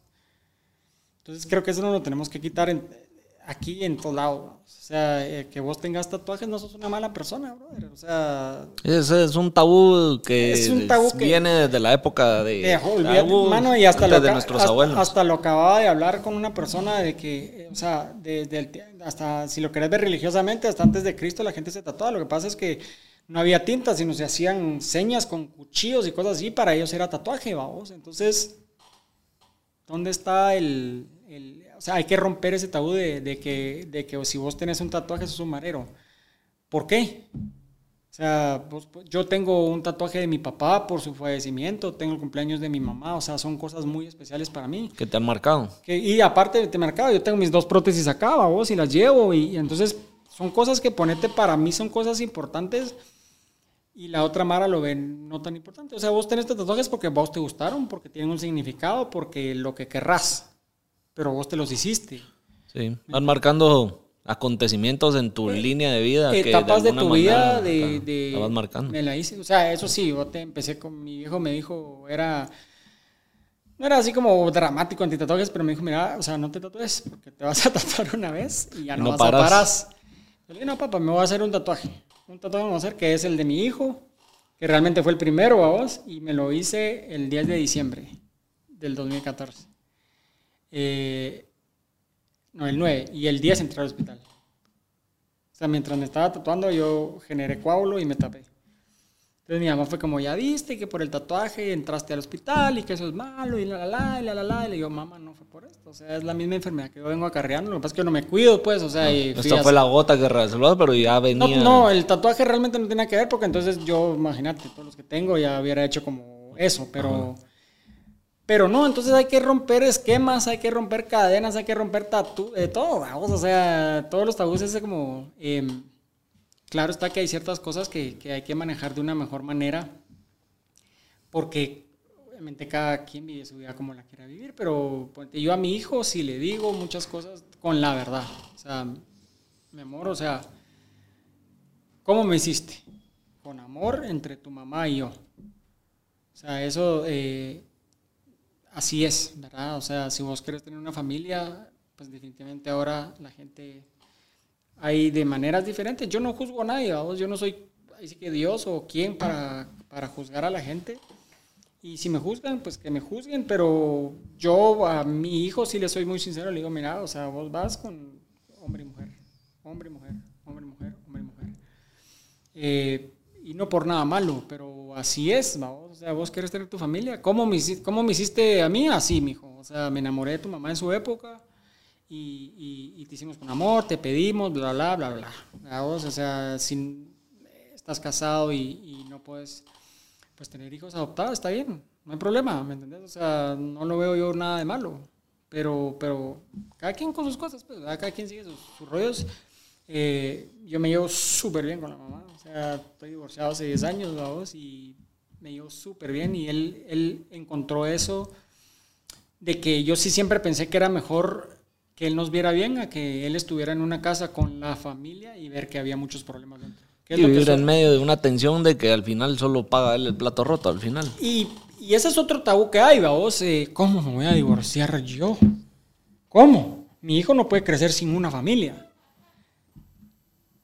Pero crece peor, vamos. Sí. crece en que tal vez En una casa llena de vergueos que Ah, olvídate, no el papá le, sano. el papá le pega, entonces él crece Viendo con eso de cosas que ah, no deberían de ser. No, y tal vez él crece, es normal pegarle a alguien, es normal pegarle a una mujer. y no lo es, vamos, o sea, no es así, ya, ya, ya creces con ciertos problemas donde, obviamente vos lo viste en tu casa, pues, vamos, yo veía a mi viejo chupar y yo decía, pues, si chupar es normal, mi mamá fumó por muchos años y yo empecé a fumar a los 14 y era como, ¿y por qué me regañan a mí si, si es normal, verdad? Eh, entonces, hay que romper esquemas, como te digo, vamos, hay que crear, o sea, y más ahora, por las redes sociales y todas las cosas de que Mira, mano, ahora realmente cualquiera se puede meter a ver porno, cualquiera se mete, o sea, te metes, no sé, a YouTube y te sale algún anuncio y entonces, ay, es que está viendo, mi hijo, mira, esto es así, así, así, no es bueno, pero es porno, así se llama, pornografía, pues. No te asustes, pero tampoco veas, o sea, no te metas a verlo, pues, estás muy chiquito. O sea, ya vas a tener edad para tener una novia, ya vas a tener edad para salir a joder, ya vas a tener tu edad, todo hace lo te da, pero no es como le pegas, vamos, ¿y por qué estás viendo? Pues yo a los 11, 10 años le robaba las Playboys a mi hermano grande, vamos. ¿Me entendés? O sea, entonces eh, hay que romper como los esquemas, entonces eh, hasta es lo que te digo, o sea, eh, se llama un coach motivacional, digámoslo. yo estudié PNL, vamos, que es la neurolingüística de la gente, pero lo hice más que todo por, por, para poder estudiar y poder ir mejorando poco a poco entre las charlas, entre, entre el que el mensaje sea muy directo. Leí un libro de, de TEDx, de pláticas TEDx, que realmente tu plática tiene que tener tres puntos, vamos. Eh, el punto, a dónde vas y qué mensaje vas a dejar en 30 minutos. Una charla, para que la gente realmente diga, wow. Sí, en 30 minutos fue el mensaje claro de la, el tema se habló y dejó cuando, algo... La, cuando la gente la tenés, digamos, sentada aquí en vivo. O sea, cuando estás hablándole a un público. Porque si vos te pasas dos horas y media... Si los perdiste. Si no sos músico, los primeros 20 minutos dicen wow y después es como... Ya que se acabe. Qué hueva, qué hueva que termine. Entonces, la, la historia... Entonces deberíamos de cortar los podcasts a media hora. No. no, la verdad, sabes que no, es por cambiarte el tema, pero sí, el, creo yo que el formato de podcast de una hora es el, el que mejor se adapta para, para, pues, para podcast. Sí, seguro. Lo puedes estar parando, lo hice eh, a tu ritmo. Cabal. Podés con la persona hablar de dos, tres temas diferentes y cada uno es Sí, algunos, te dura 30 minutos y otros eh, uno, y una hora 20, otros 50 y así. Eso, si te interesa, lo escuchas y no, pues ni modo. No, no es como algo en vivo que, que tenés que no, puedes ponerle pausa. Lo que pasa, ah, correcto, con el podcast es como ponerte lo que yo te decía, que el programa que sacaste ayer, yo vi un pedazo y entonces ya regreso a seguir viendo el pedazo porque si te interesa él. Porque el mensaje o, o tal vez el de ahora tenga más auge eh, dentro de poco, tal vez el, el, de Juan Pablo, ¿me entendés? Como, ah, es que aquel estuvo, ahora ya no está. Y eso es lo que pasa, que la vida es hoy, vamos. Mi viejo toda la vida lo dijo, hoy, mañana ya no estoy, no sé. Ah, ¿Vos le querés decir a tu esposa, mi amor, te amo? Y díselo ahorita. Bueno, sabes cuando salgas de aquí qué pueda pasar, vamos. Así es. Y, me decía, yo muerto, ya no me sirve. No me sirve que te llores, que te mates el pecho, que vayas todos los días al cementerio porque yo ya no estoy. Ese es cada quien maneja su, su cosa diferente, el duelo diferente, pero es, o sea, las cosas hoy así es, vamos. Así es el presente. El futuro es incierto, como dicen. No se sabe ni cómo es, ni cuándo, cómo. Ni a cuándo te toca, cuándo te toca, correcto. Así es, así es, o sea, viví tu vida y es lo que yo he hecho y es lo que, que tal vez a la gente tal vez le gusta, a vos, de que él vive su día a día y no es alguien que... ¿Quién es el trozo en su día a día fuera de, de ser un coach motivacional? Pues yo me, mira, uno, me levanto temprano, me baño, me cambio y, a la oficina, pues, o sea, yo trabajo. Haces tu vida normal, trabajas normal. Trabajas como todos, vamos, y, manejo. Yo manejo solo, hago súper solo. Eh, ahora yo vivo en El Salvador, me vengo solo, vamos, y me ha tocado ya cuatro veces pinche llanta, solo. ¿Te ha tocado bajarte a cambiarla? Y Así que, gracias a Dios, o lo que querrás, eh, dos veces me tocó manejar un par de cuadras y encontré un pinchazo. Una vez dije yo como, no puede ser, por favor, manda a alguien. Y brum, un tuk tuk y me ayudó. Y la otra, brother, me bajé. Y la cambié en cuatro horas, pues. Pero lograste. Pero, y- o sea, es que lo que pasa, ¿qué vas a hacer? Pues, o sea, me decían, llama al seguro. Y el seguro te va a mandar una grúa.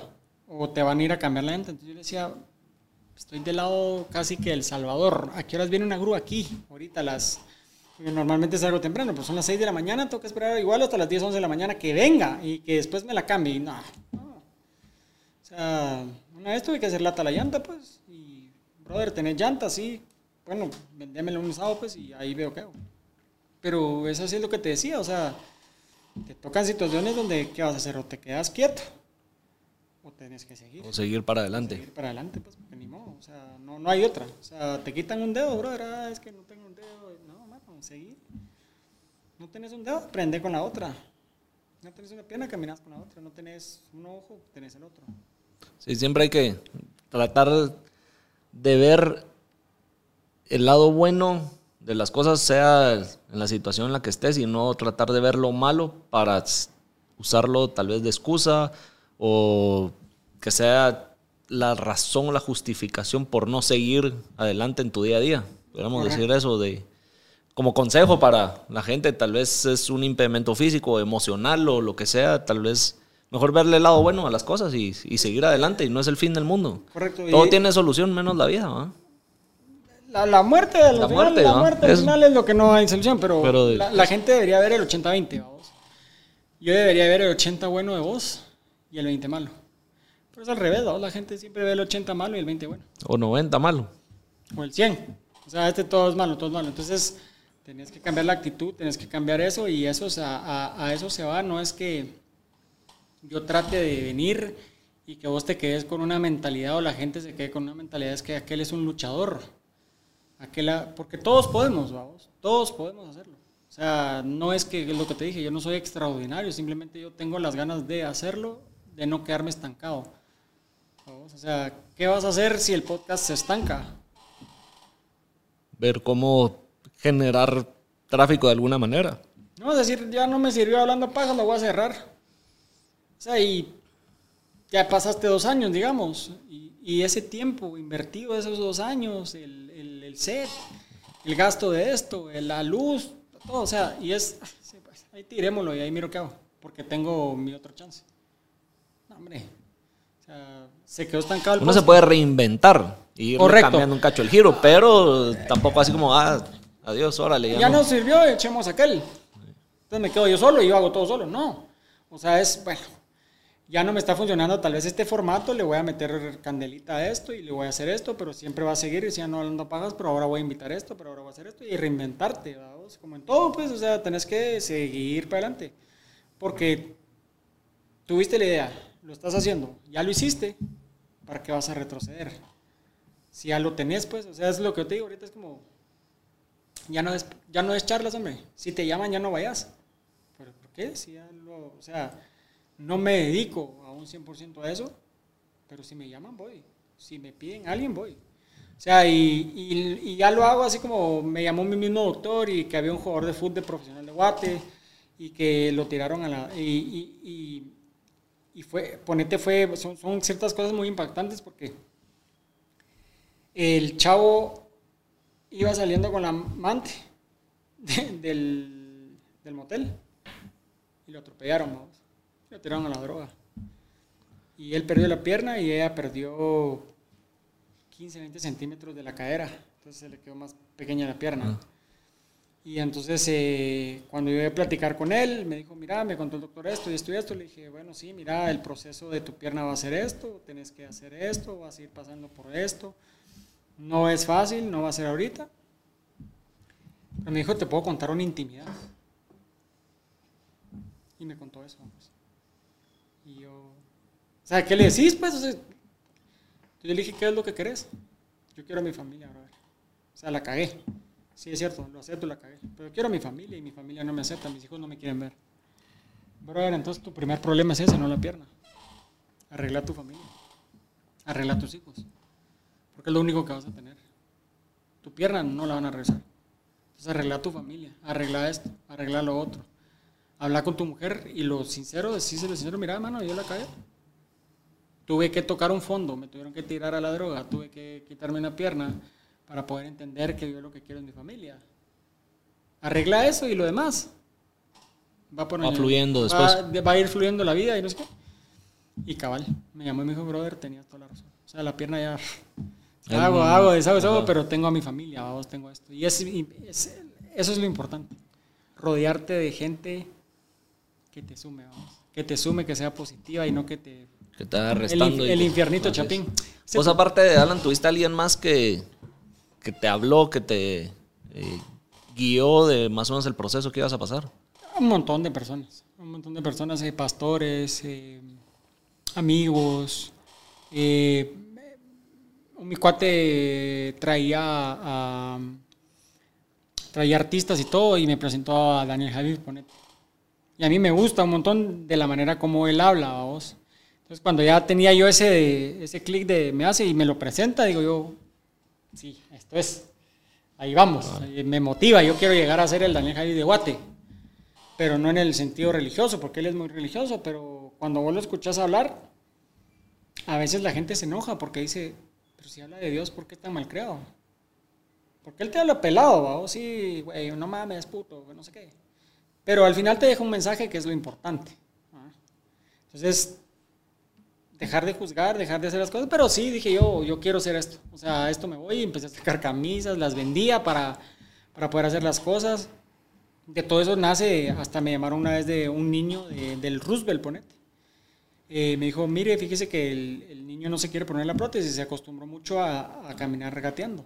Entonces quiero que venga a enseñarle que pues use una prótesis y va a ser mejor. Y es una mi cuata que trabaja en el Roosevelt, vamos. Fui y platiqué con el Wiro, me la pasé, molestamos. Entonces eh, era como, bueno, ¿estás listo? Te voy a dar ventaja, hagamos carreritas en los pasillos. Dale pues. Y el Wiro, eh, en la prótesis en el suelo era rapidísimo, vamos. Volaba. Entonces ya, vení, tío, me ganaste. pero ahora usé, ahora usa tus muletas y parate y camina. O sea, acostumbrate y ya vamos a ver quién gana. Te voy a dar ventaja, dale pues. Entonces eh, la, la, enfermera le iba agarrando, apurate. Le dice, no quiero que me gane, apurate, apurate. Y al final el güiro se queda con, voy a caminar con muletas. Le sirve el mensaje, o sea, el... el... El, que me viera a mí, que yo decía a él decirle, brother, camina, hacelo, sí se puede. Sí se puede. Te va a costar, pero dale, hazlo. Hubieran podido pagar lo que quisieran. Pero no era eso lo que yo quería, era lo del Wiro. Irle a inculcar esa semillita para que. Y, y, y, es lo que te digo. Si me preguntas qué hice yo de diferente, nada. Nada, más a hablar con él, a enseñarle cómo yo camino.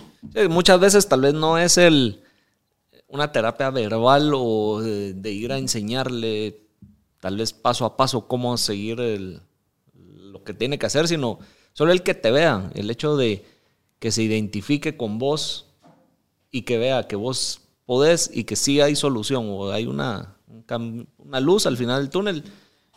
Ya uno mismo dice, bueno, sí se puede, vamos. Cabal. Y a la larga lo que es es generar una confianza, que vos te sientas cómodo, porque es lo que yo te decía un psicólogo, a vos eh, me mandaban con este psicólogo, y al final le paré encontrando una psicóloga que de, ni siquiera por trabajar como psicóloga me entró y me cayó bien y me cambió el chip. Y en el momento que me cambió el chip, dije, sí, sí la necesito. Y fue entrando pandemia. Eh, a mí, en el 2018 me amputan la pierna, el 10 de diciembre de 2018, vamos, cuatro años después. Eh, fue, fue un miércoles eh, yo salí viernes. Primero me amputan el dedo gordo, ¿verdad? Porque yo venía con un como rasponcito en el dedo ya meses atrás y me lo curaban y me lo curaban y me lo curaban y me lo curaban. Pero como ya no tengo, no tenía la fluidez de la sangre, pues, me amputaron el dedo, salí el viernes. Mi hijo se pone malo, entró un sábado. Eh, vuelvo a entrar el lunes al hospital porque le mando foto al doctor del dedo y pues ya estaba negro. Cuando yo salí del hospital estaba nítido, dijo, bueno, ahí nos quedamos, no hay problema. El lunes yo llegué, me dijo, tal vez te tengo que quitar la costra y, y así, entonces me amputan el miércoles, vamos. O sea, yo le dije, mire, lo único que hagas, déjeme la rodilla porque para mí va a ser mucho más fácil hacerlo. Y, y el domingo falleció mi viejo. ¿Vamos? fue una semana, en una semana muy dura. Eh, trasplante de riñón, diabético. Vamos, entonces, eh, cuando, me, cuando yo te decía al principio, cuando me dicen es que vos tocaste fondo con tu primera pierna, no. ni con la segunda. Yo toqué fondo cuando falleció mi viejo. vamos. Ese fue el. Ahí Lo que de- realmente. La y eso es algo que yo nunca voy a superar. Sea, yo tengo paz, estoy tranquilo porque la vida así es, te morís, vamos. O sea, sabemos, eh, cuando crecemos, los güiros saben que en algún momento tus papás ya no van a estar. Pero nunca, nunca estás preparado. ¿vamos? Entonces, y más si yo estaba en un hospital con él. Y cuando me llaman a mí, yo soy el primero que baja, vamos, y viéndolo mal y todo. Entonces, eh, las piernas es lo que, lo físico es lo que te dije, o sea, te quitan un brazo, dale, brother.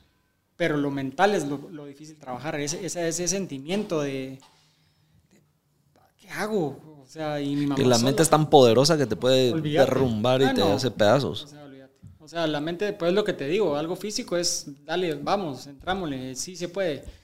Pero si estás mentalmente acabado o mentalmente hundido, es bien difícil poder salir de eso. O sea, Sí, no hay poder digo. humano que te saque. No, y pues llegar a tomar decisiones. Mira, yo he pasado todo, he tenido de todo, estado bien de primero, pero jamás en la vida me ha pasado por la mente quitarme la vida, ponete.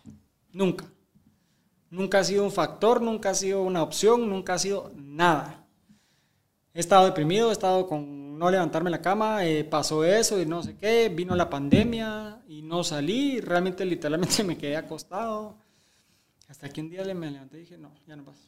Me vale madre si me da COVID, me vale madre, o sea, tengo que salir. Tengo que hacer algo, que sea, y de verdad agarrar mi carro a darle vuelta a la manzana, fíjate vos.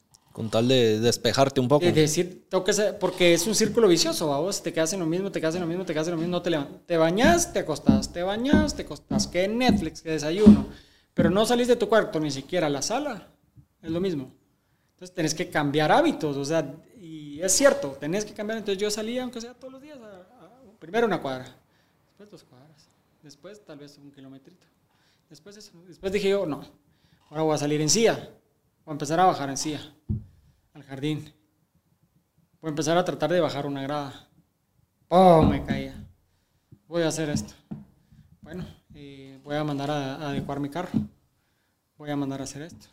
Voy a comprar otra silla que tengo, que es esa, que se desarma. Que me lo dijo fue Lizarralde. Le dije, brother, ¿dónde compraste tu silla? Aquí en los estados. Y cuando me metí a ver lo que va a costar, así decía, no, no, si, es- si es pisto, entonces ya, bueno, voy a ver cómo ahorro. O voy a comprar una usada para empezar. Porque yo tenía una silla normal, como las que te venden en casa médica o cosas así. Que son, que son mega funcionales. Sí. Pero, Pero las otras.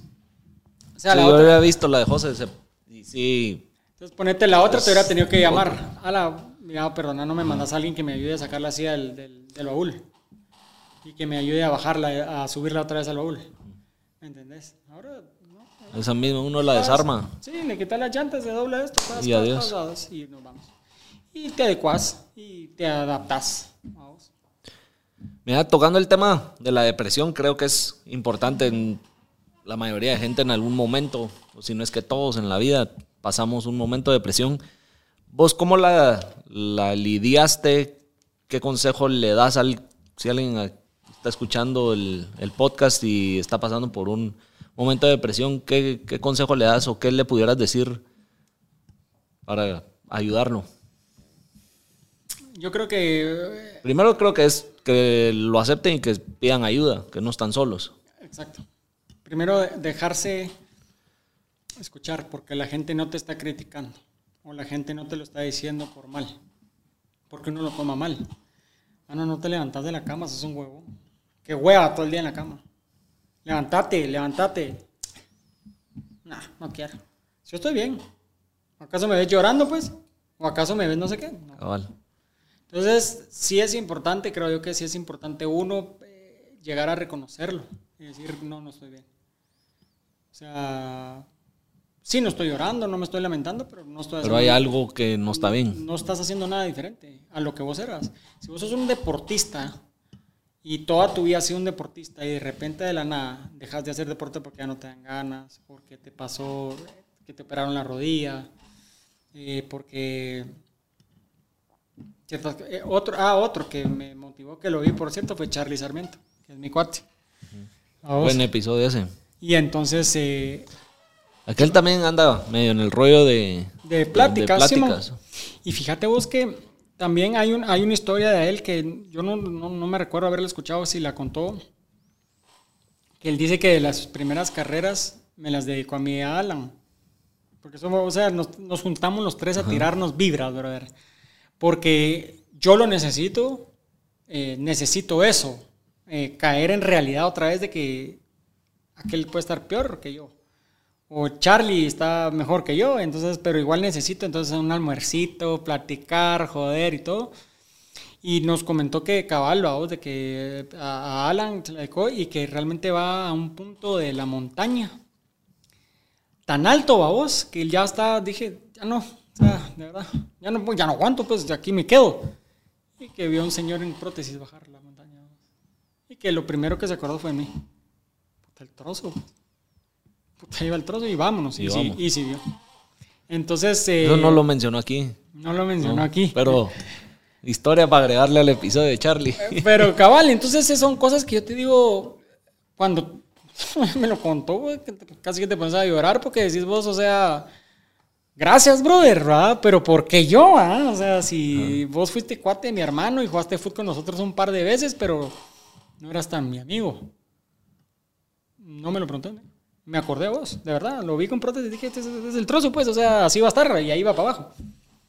Entonces, eso te motiva, eso, eso me ayudó a mí. Entonces, aceptar que estás deprimido. Creo que es la parte más difícil que vas a tener. Aceptar que estás deprimido, aceptar que tenés problemas de drogas, de alcohol, mujeriego, de todo tipo. O sea, de cualquier cosa que te digo, no solo físico. Es, el primer punto es tratar de aceptarlo. Eh, cuando medio lo aceptes, busca la ayuda necesaria. Y mira, y, yo- y- y tal vez se pueda oír mal, pero no tiene que ser una ayuda profesional. Honestamente, no tiene que ser alguien profesional en el cual te vaya a sacar adelante. Puede ser tu mejor amigo, brother. Así es. Eso sí, eso sí, creo que lo tengo claro y, y el que crea que solo un profesional lo puede sacar a uno de una depresión no es verdad.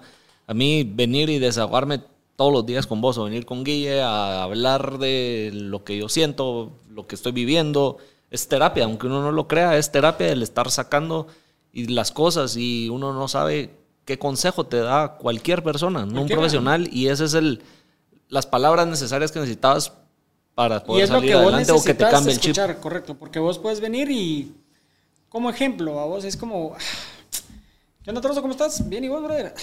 Fíjate vos que hoy me peleé con aquella, vos. Y, puta, la cagué. vamos.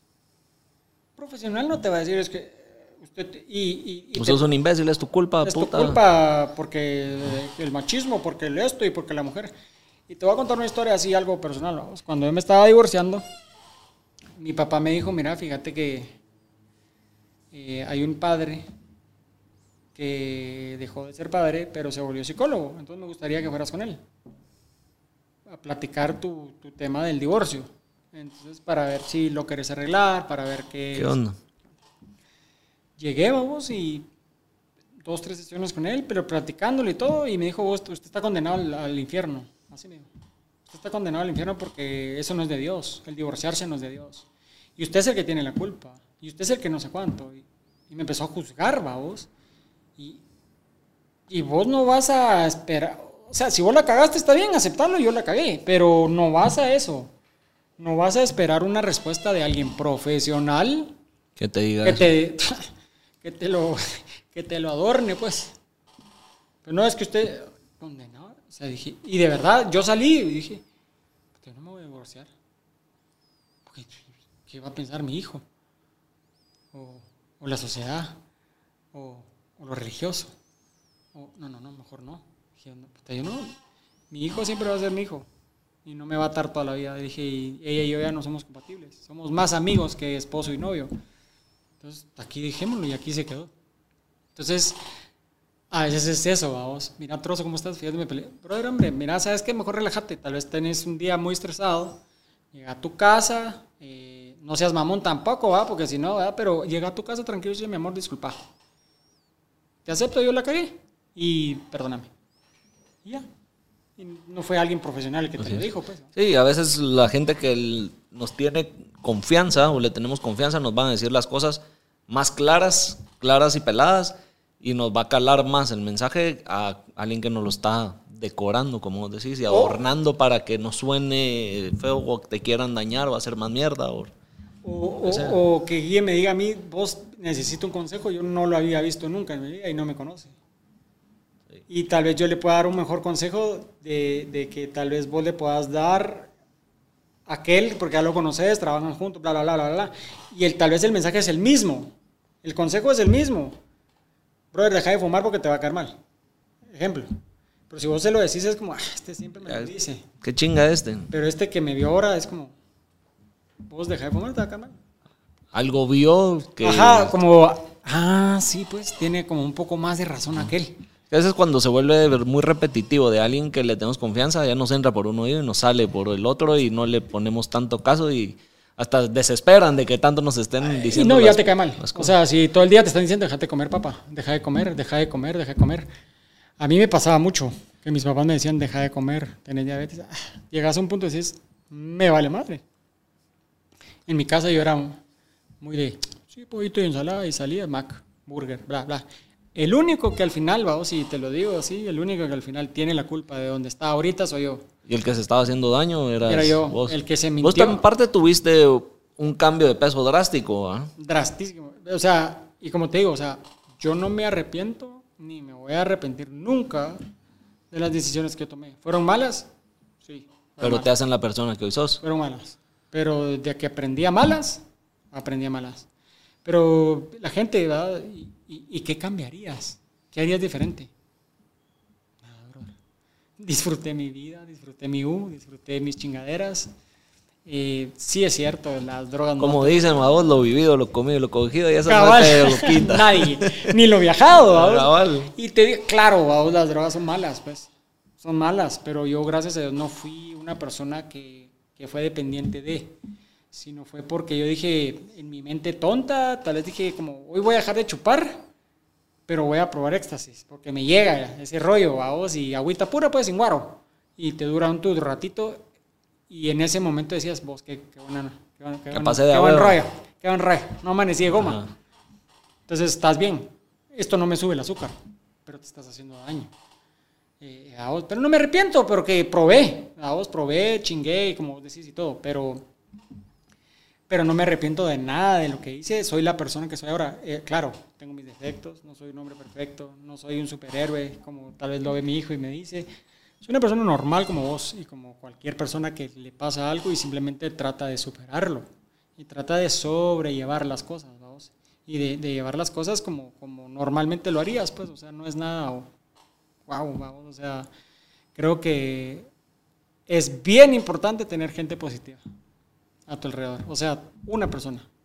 Si para vos, tu familia siempre va a ser tu familia, siempre, ¿me entendés? Pero si para vos ahorita, en este momento, en esta etapa de tu vida, es tu esposa, brother, dale, da, all in, Que diría ese sea tu motor, por decirlo así. All in, diría un mi cuate. All in, papi. O sea, dale. Eh, es que me siento mal porque tal vez no le cuento a mis papás ciertas cosas. No, no, no tenés por qué. Vos seguís tu vida, ya estás grande, ya, ya hiciste, deshiciste. Que te puedan dar un consejo, claro. Súper. Pero si para vos esa persona de confianza literalmente es tu esposa, o es tu mejor amigo, o es quien querrás, ahí vas.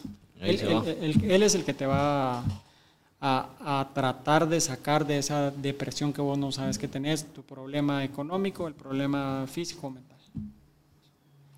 Mira, y- y el, eh, te- lo que te preguntaba de que habías bajado peso drásticamente, eso fue por siempre mantener tu salud eh, después de las prótesis, eh, has tenido tus altas y bajas, el tema de la diabetes, ¿La verdad o la mentira? los dos, para meterle un poco de... la mentira es porque quería estar fit. va. Venía Semana Santa y... Venía Semana Santa y dije, este Las va a a cabal. No, la verdad es que mm, fue algo muy drástico en el sentido en Porque que fue por medio de una operación. me, me hicieron bypass gástrico, Ajá. pero no fue por elección. No fue porque alguien gordito diga, me voy a hacer un bypass. y Una voy a- hacer dieta y la- el y- camino fácil. Y, lo hago. A mí yo tenía cita con el doctor un lunes, me revisó y me dijo, casi tienes 15 años en esto y no has aprendido y no vas a aprender. Estás de verdad, literalmente a punto de morirte. me dijo. Y yo ya no puedo hacer nada por vos. O sea, ya te amputé las dos piernas. ¿Qué quieres que te ampute más arriba de las piernas? Después un brazo, después, o sea, y que te mueras por partes, brother. Yo ya no puedo, me dijo. Te vas a, ahorita a la emergencia. Y yo, ¿pero por qué va? O sea, ¿qué, está, está pasando? pasando? O sea, si de verdad vengo como medio cuidándome, ¿va? medio cuidándome. No, es que a mi medio no me sirve. O sea, te he llegado a tener tanto cariño a vos, o sea, de verdad, tanto cariño que te quiero como un hijo y me duele, o sea, me duele como que fuera mi hijo que no me hace caso. Andate al hospital y te voy a internar. Y yo, ¿pero por qué me voy a internar? Andate al hospital y te internas. Y me internó. Y yo como, bueno, que los exámenes y todo. Y tal vez 9 de la mañana. 4 de la tarde me dijo, bueno, te voy a meter a sala. ¿Qué está pasando? dígame la verdad, ajá, o sea, dígame la verdad, ¿qué pasó? Está mala la pierna, tengo otro coágulo. No, me dijo, te voy a hacer bypass. Pues, tipo, ¿Por qué? Va a ser lo único que va a hacer que realmente hagas caso. O sea, y mi mamá era como, no, no lo meta, no lo opere, no le haga esto. Es que hace mucho tiempo le dijeron que él era súper propenso a un bypass en los estados y mi papá nunca quiso. Porque por la sangre, lo que sea, nunca lo voy a saber. Pero si yo me hubiera hecho un bypass hace 10 años, no estaría aquí, estaría flaco, estaría sano, estaría... Pero bueno, ya pasó. Y me operó. O sea, me metió y te digo que a la persona que, que quiera hacerse un bypass, a la persona que tiene bypass, es de la gran puta. O sea, yo pasé, a mí tal vez me lo hizo un poco más drástico por eso. Veamos lo malo, de, pasé nueve meses vomitando, nueve meses eh, puro bebé, de una onza literalmente de Gatorade, papillas, Cerelac, ni me lo pongas enfrente, porque Ya estás a pija del... Estoy a pija. eh, a las tres semanas era como empecé a comer un poquito de pollo, po- un tenerazo y vamos. De regreso. Vámonos, ya. Entonces, obviamente me bajé 220 libras vamos, de un solo. Eh, es bien Te dejan difícil. el estómago casi que Dos onzas. del tamaño de una... Dos onzas tengo. de onzas. Y lo que pasa es que va conectado del intestino grueso directo. O sea, yo no tengo. Vos comés y pasas todo el proceso del estómago, intestino y bla, bla, bla, vamos. A mí va del- de la boca del esófago directo al estómago. Entonces, ponete, yo cada vez que como, si como muy rápido, vomito. Entonces, ahora, por supuesto, ya aprendí a comer, a tomar agua, pero va como goteando la comida, digamos. O sea, no como No, vos que... no llega de un solo. Ajá, vos le pegas una mordida a una hamburguesa y ¡brum! te cae el pedazo y ya aquí en el estómago y, y te empezás a... Ajá. Y aquella sensación cuando decís, Puta, qué hartada. puta, qué hartada, no me puedo ni mover. A mí me pasa con dos pedacitos de, de- de una hamburguesa, ponete. Entonces, ahora yo me puedo comer un Big Mac en cuatro horas. Entonces voy así, ¿me entendés? Lo malo, ¿va? lo malo eso. Pero lo bueno es que tengo tres años de no ser diabético. de Te quitó la diabetes. me quitó la diabetes. O sea, clínicamente hablemoslo así, yo soy una persona diabética el resto de la vida, pero ya no me inyecto, ya no tomo pastillas para el colesterol, para triglicéridos, nada. O sea, yo soy una persona completamente normal. Todos mis, eh, todas mis cosas de insulina, de sangre y todo están normales.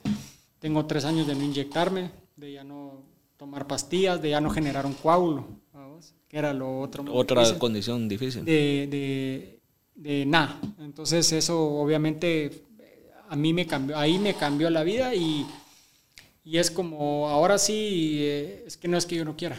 Así le dijo el doctor, quiere comer Big Mac, déjelo. ¿Quiere tomar coca? Déjelo, hombre. ¿Quiere hacernos qué? De, usted déjelo, hombre. Ahora no le prohíbo a nadie, a ver. Porque yo era ponete de la Coca Light, o sea, en su momento sí me tomaba 3, 4 al día. La primera vez que un traguito le pegué, mira vos, me infló la panza. ¡Puf! Y otra vez. Entonces pasé casi dos años y medio sin tomar Coca Light. Ahora puedo tomarme una, pero es poco a poco y sí. No, me- Ahí es, va. es- es mi vicio, digamos. Ajá. Que no me lo puedo quitar, pero no es como que un Gator me lo puedo agarrar así como cuando terminas de jugar fútbol. no puedo. O sea, tomar rápido no puedo porque te, te, regresa. y todo. Entonces sí fue un cambio muy drástico. Para mí fue súper excelente en el sentido que me quitó diabetes, me quitó todas las enfermedades y me adelgazó un montón y lo cual me sirve porque yo me puedo cargar, o sea, si me caigo me cargo yo solo a la silla, porque me puedo pasar a un baño, porque me puedo pasar a mi carro, porque, porque me ha ayudado en muchas cosas. Si hubiera seguido pesando 300 libras, definitivamente no, no pudiera hacer muchas cosas. De las que puedes hacer ahora. ahora. O sea, sí, pero esa gente que, que pesa tanto y que es joven y que ah, es que lo más fácil hacerse un bypass, no. no, no perdón la palabra, no seas huevón, brother. Hacelo. O sea, de verdad enfócate y de verdad hacelo, pues. Porque... no, buscar la solución fácil o el camino corto por hueva de la dieta y el ejercicio. Y, y, a la larga. Porque sí es más complicado. A la larga creen que es fácil, pero es una llevada de candanga, vamos. O sea, realmente no, no puedes comer, no puedes hacer el resto de tu vida. Yo dejé de tomar eh, casi dos años y medio por lo mismo, porque me dijo, mira, no vayas a tomar hard liquor, vamos, como vodka, whisky y eso, porque te puedes intoxicar. Nah, hombre, no, en serio, me dijo, o sea, de verdad, no vayas a tomar mucho porque te puedes intoxicar. Entonces, al cierto tiempo empecé a tomar vinito, una copa y me ponía a hacer cuenta que me había tomado dos, dos, botellas de whisky, pues. Y yo dije, es mentira, y es cierto. O sea, sí, obviamente te pega más. Entonces, ya, obviamente, como todas las cosas, eh, es que dicen que te vuelve a crecer el estómago. A mí, eh, o sea, yo del peso que me bajé, lo más que puedo volver a engordar es el 5%. Ya no volvés, o sea, a mí me cortaron el estómago. Literalmente cortado, o sea, no te crece, porque es un músculo, vuelve a crecer, como la manga gástrica en esa época y ese tipo de cosas, sí, se reventaba. Se reventaba y por eso es que, es que yo me hice manga, pero me volví a engordar.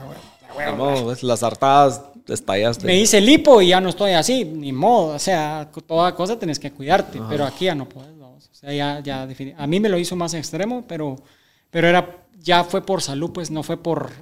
Hoy me voy a ver. Por vanidad. Vanidad. Ya no era vanidad como mucha gente sí lo hace. Y ya es difícil, pues es bien difícil. Eh, me ha costado bastante acostumbrarte porque tu cabeza no te cambia en el chip, igual que las piernas. Yo siento las piernas la siento todos los días, me pican, me dan calambres, me siento, si muevo de cierta manera, siento el dedo gordo. Y, eso existe, o sea, se llama síndrome del miembro fantasma. O sea, si vos naces sin un dedito, tu mente nunca lo procesó. Pero al cierto tiempo ya lo procesó. Entonces yo pasé tanto tiempo y yo siento las piernas. ¿Y, y, y cómo haces? Verte en un espejo y entonces ya tu mente cae en la realidad. Ah, ¡pum! Sí, no las tenés. Siempre no.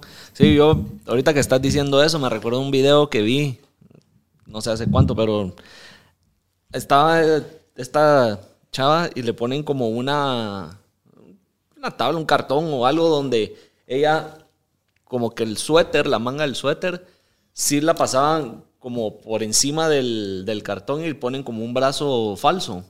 Y le empiezan a como a quemar y hacer daño al brazo y ella como que mentalmente se ve como que es parte de la extensión de, su cuerpo. Y ella decía que sentía el dolor porque la mente estaba como registrando eso. Correcto. Y, no era su brazo, era... Sí, y es como te digo, yo las primeras veces era de, ay, me voy a levantar al baño y ¡pum! Porque no... Obviamente yo manejo ahora y ya no voy pensando. O sea, mi mente ya no piensa en que voy manejando con la mano a vos como aquel, ya no piensa. Pero si yo te digo... Ya es un hábito natural. Natural. Yo te digo, brother, maneja mi carro. Patón. Me cuesta, porque los que se están imaginando y cómo maneja uno, le ponen, no sé si tu carro está adaptado igual, pero le ponen al freno y al acelerador unos eh, pedales, no son pedales, pero son unos ganchos que uno maneja con la mano, donde si ah, empujas, así. frenas y aquí, al menos el que yo he probado es que si empujas, frenas y para abajo es que aceleras. El mío es diferente porque el mío lo hizo un mecánico de aquí de Guate.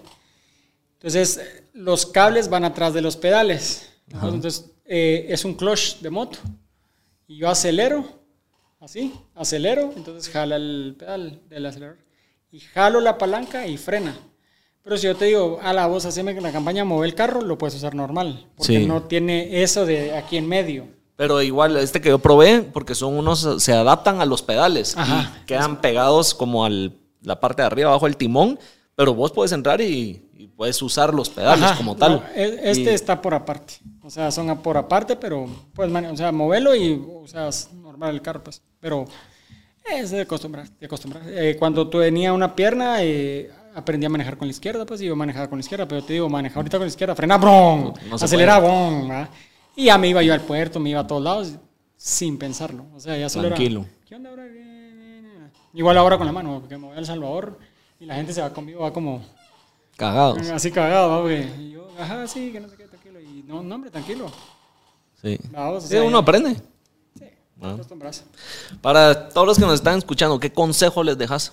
Eh, pues realmente, mira, eh, siempre, siempre me lo preguntan, ¿verdad? Pero, pero realmente, tal vez el mejor consejo que, que te pueda o les pueda dar o dejar es eh, vivir tu vida hoy. Hoy es tu vida. Mañana no sabes qué tengas, qué no tengas, qué, qué falta te haga o qué no falta te haga. Eh, decirle a la gente que realmente querés hoy.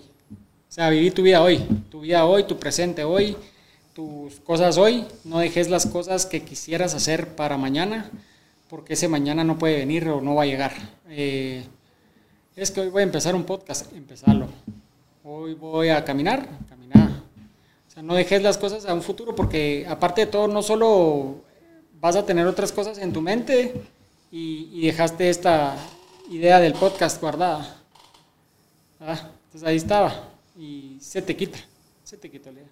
Entonces el mejor consejo es eh, tratar de vivir tu vida hoy y tratar de automotivarte y tratar de vivir lo más positivo que puedas. Tratar de ver las cosas buenas siempre, siempre vamos a ver tener cosas malas, siempre van a haber gente mala, siempre van a haber cosas malas, pero trata de sacar eh, el provecho o lo mejor que puedas de las cosas malas para algo bueno. Como, como yo he tratado de decir, eh, todo lo que yo he pasado, todo este proceso, todo esto me ha llevado a mí a ser tal vez un mejor papá, un mejor amigo que tal vez yo pensé que era y no lo era, vamos, un mejor hijo, un mejor hermano, un mejor lo que sea.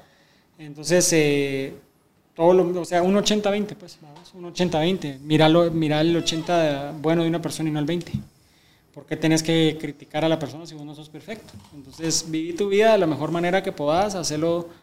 eh, yo tengo una frase cabal que decía que eh, solo es un mal día, no una mala vida, vamos. Entonces, por un mal día la gente cae en un vaso de agua y ahí se ahoga. ¿verdad? Entonces, sí, tenés mal día.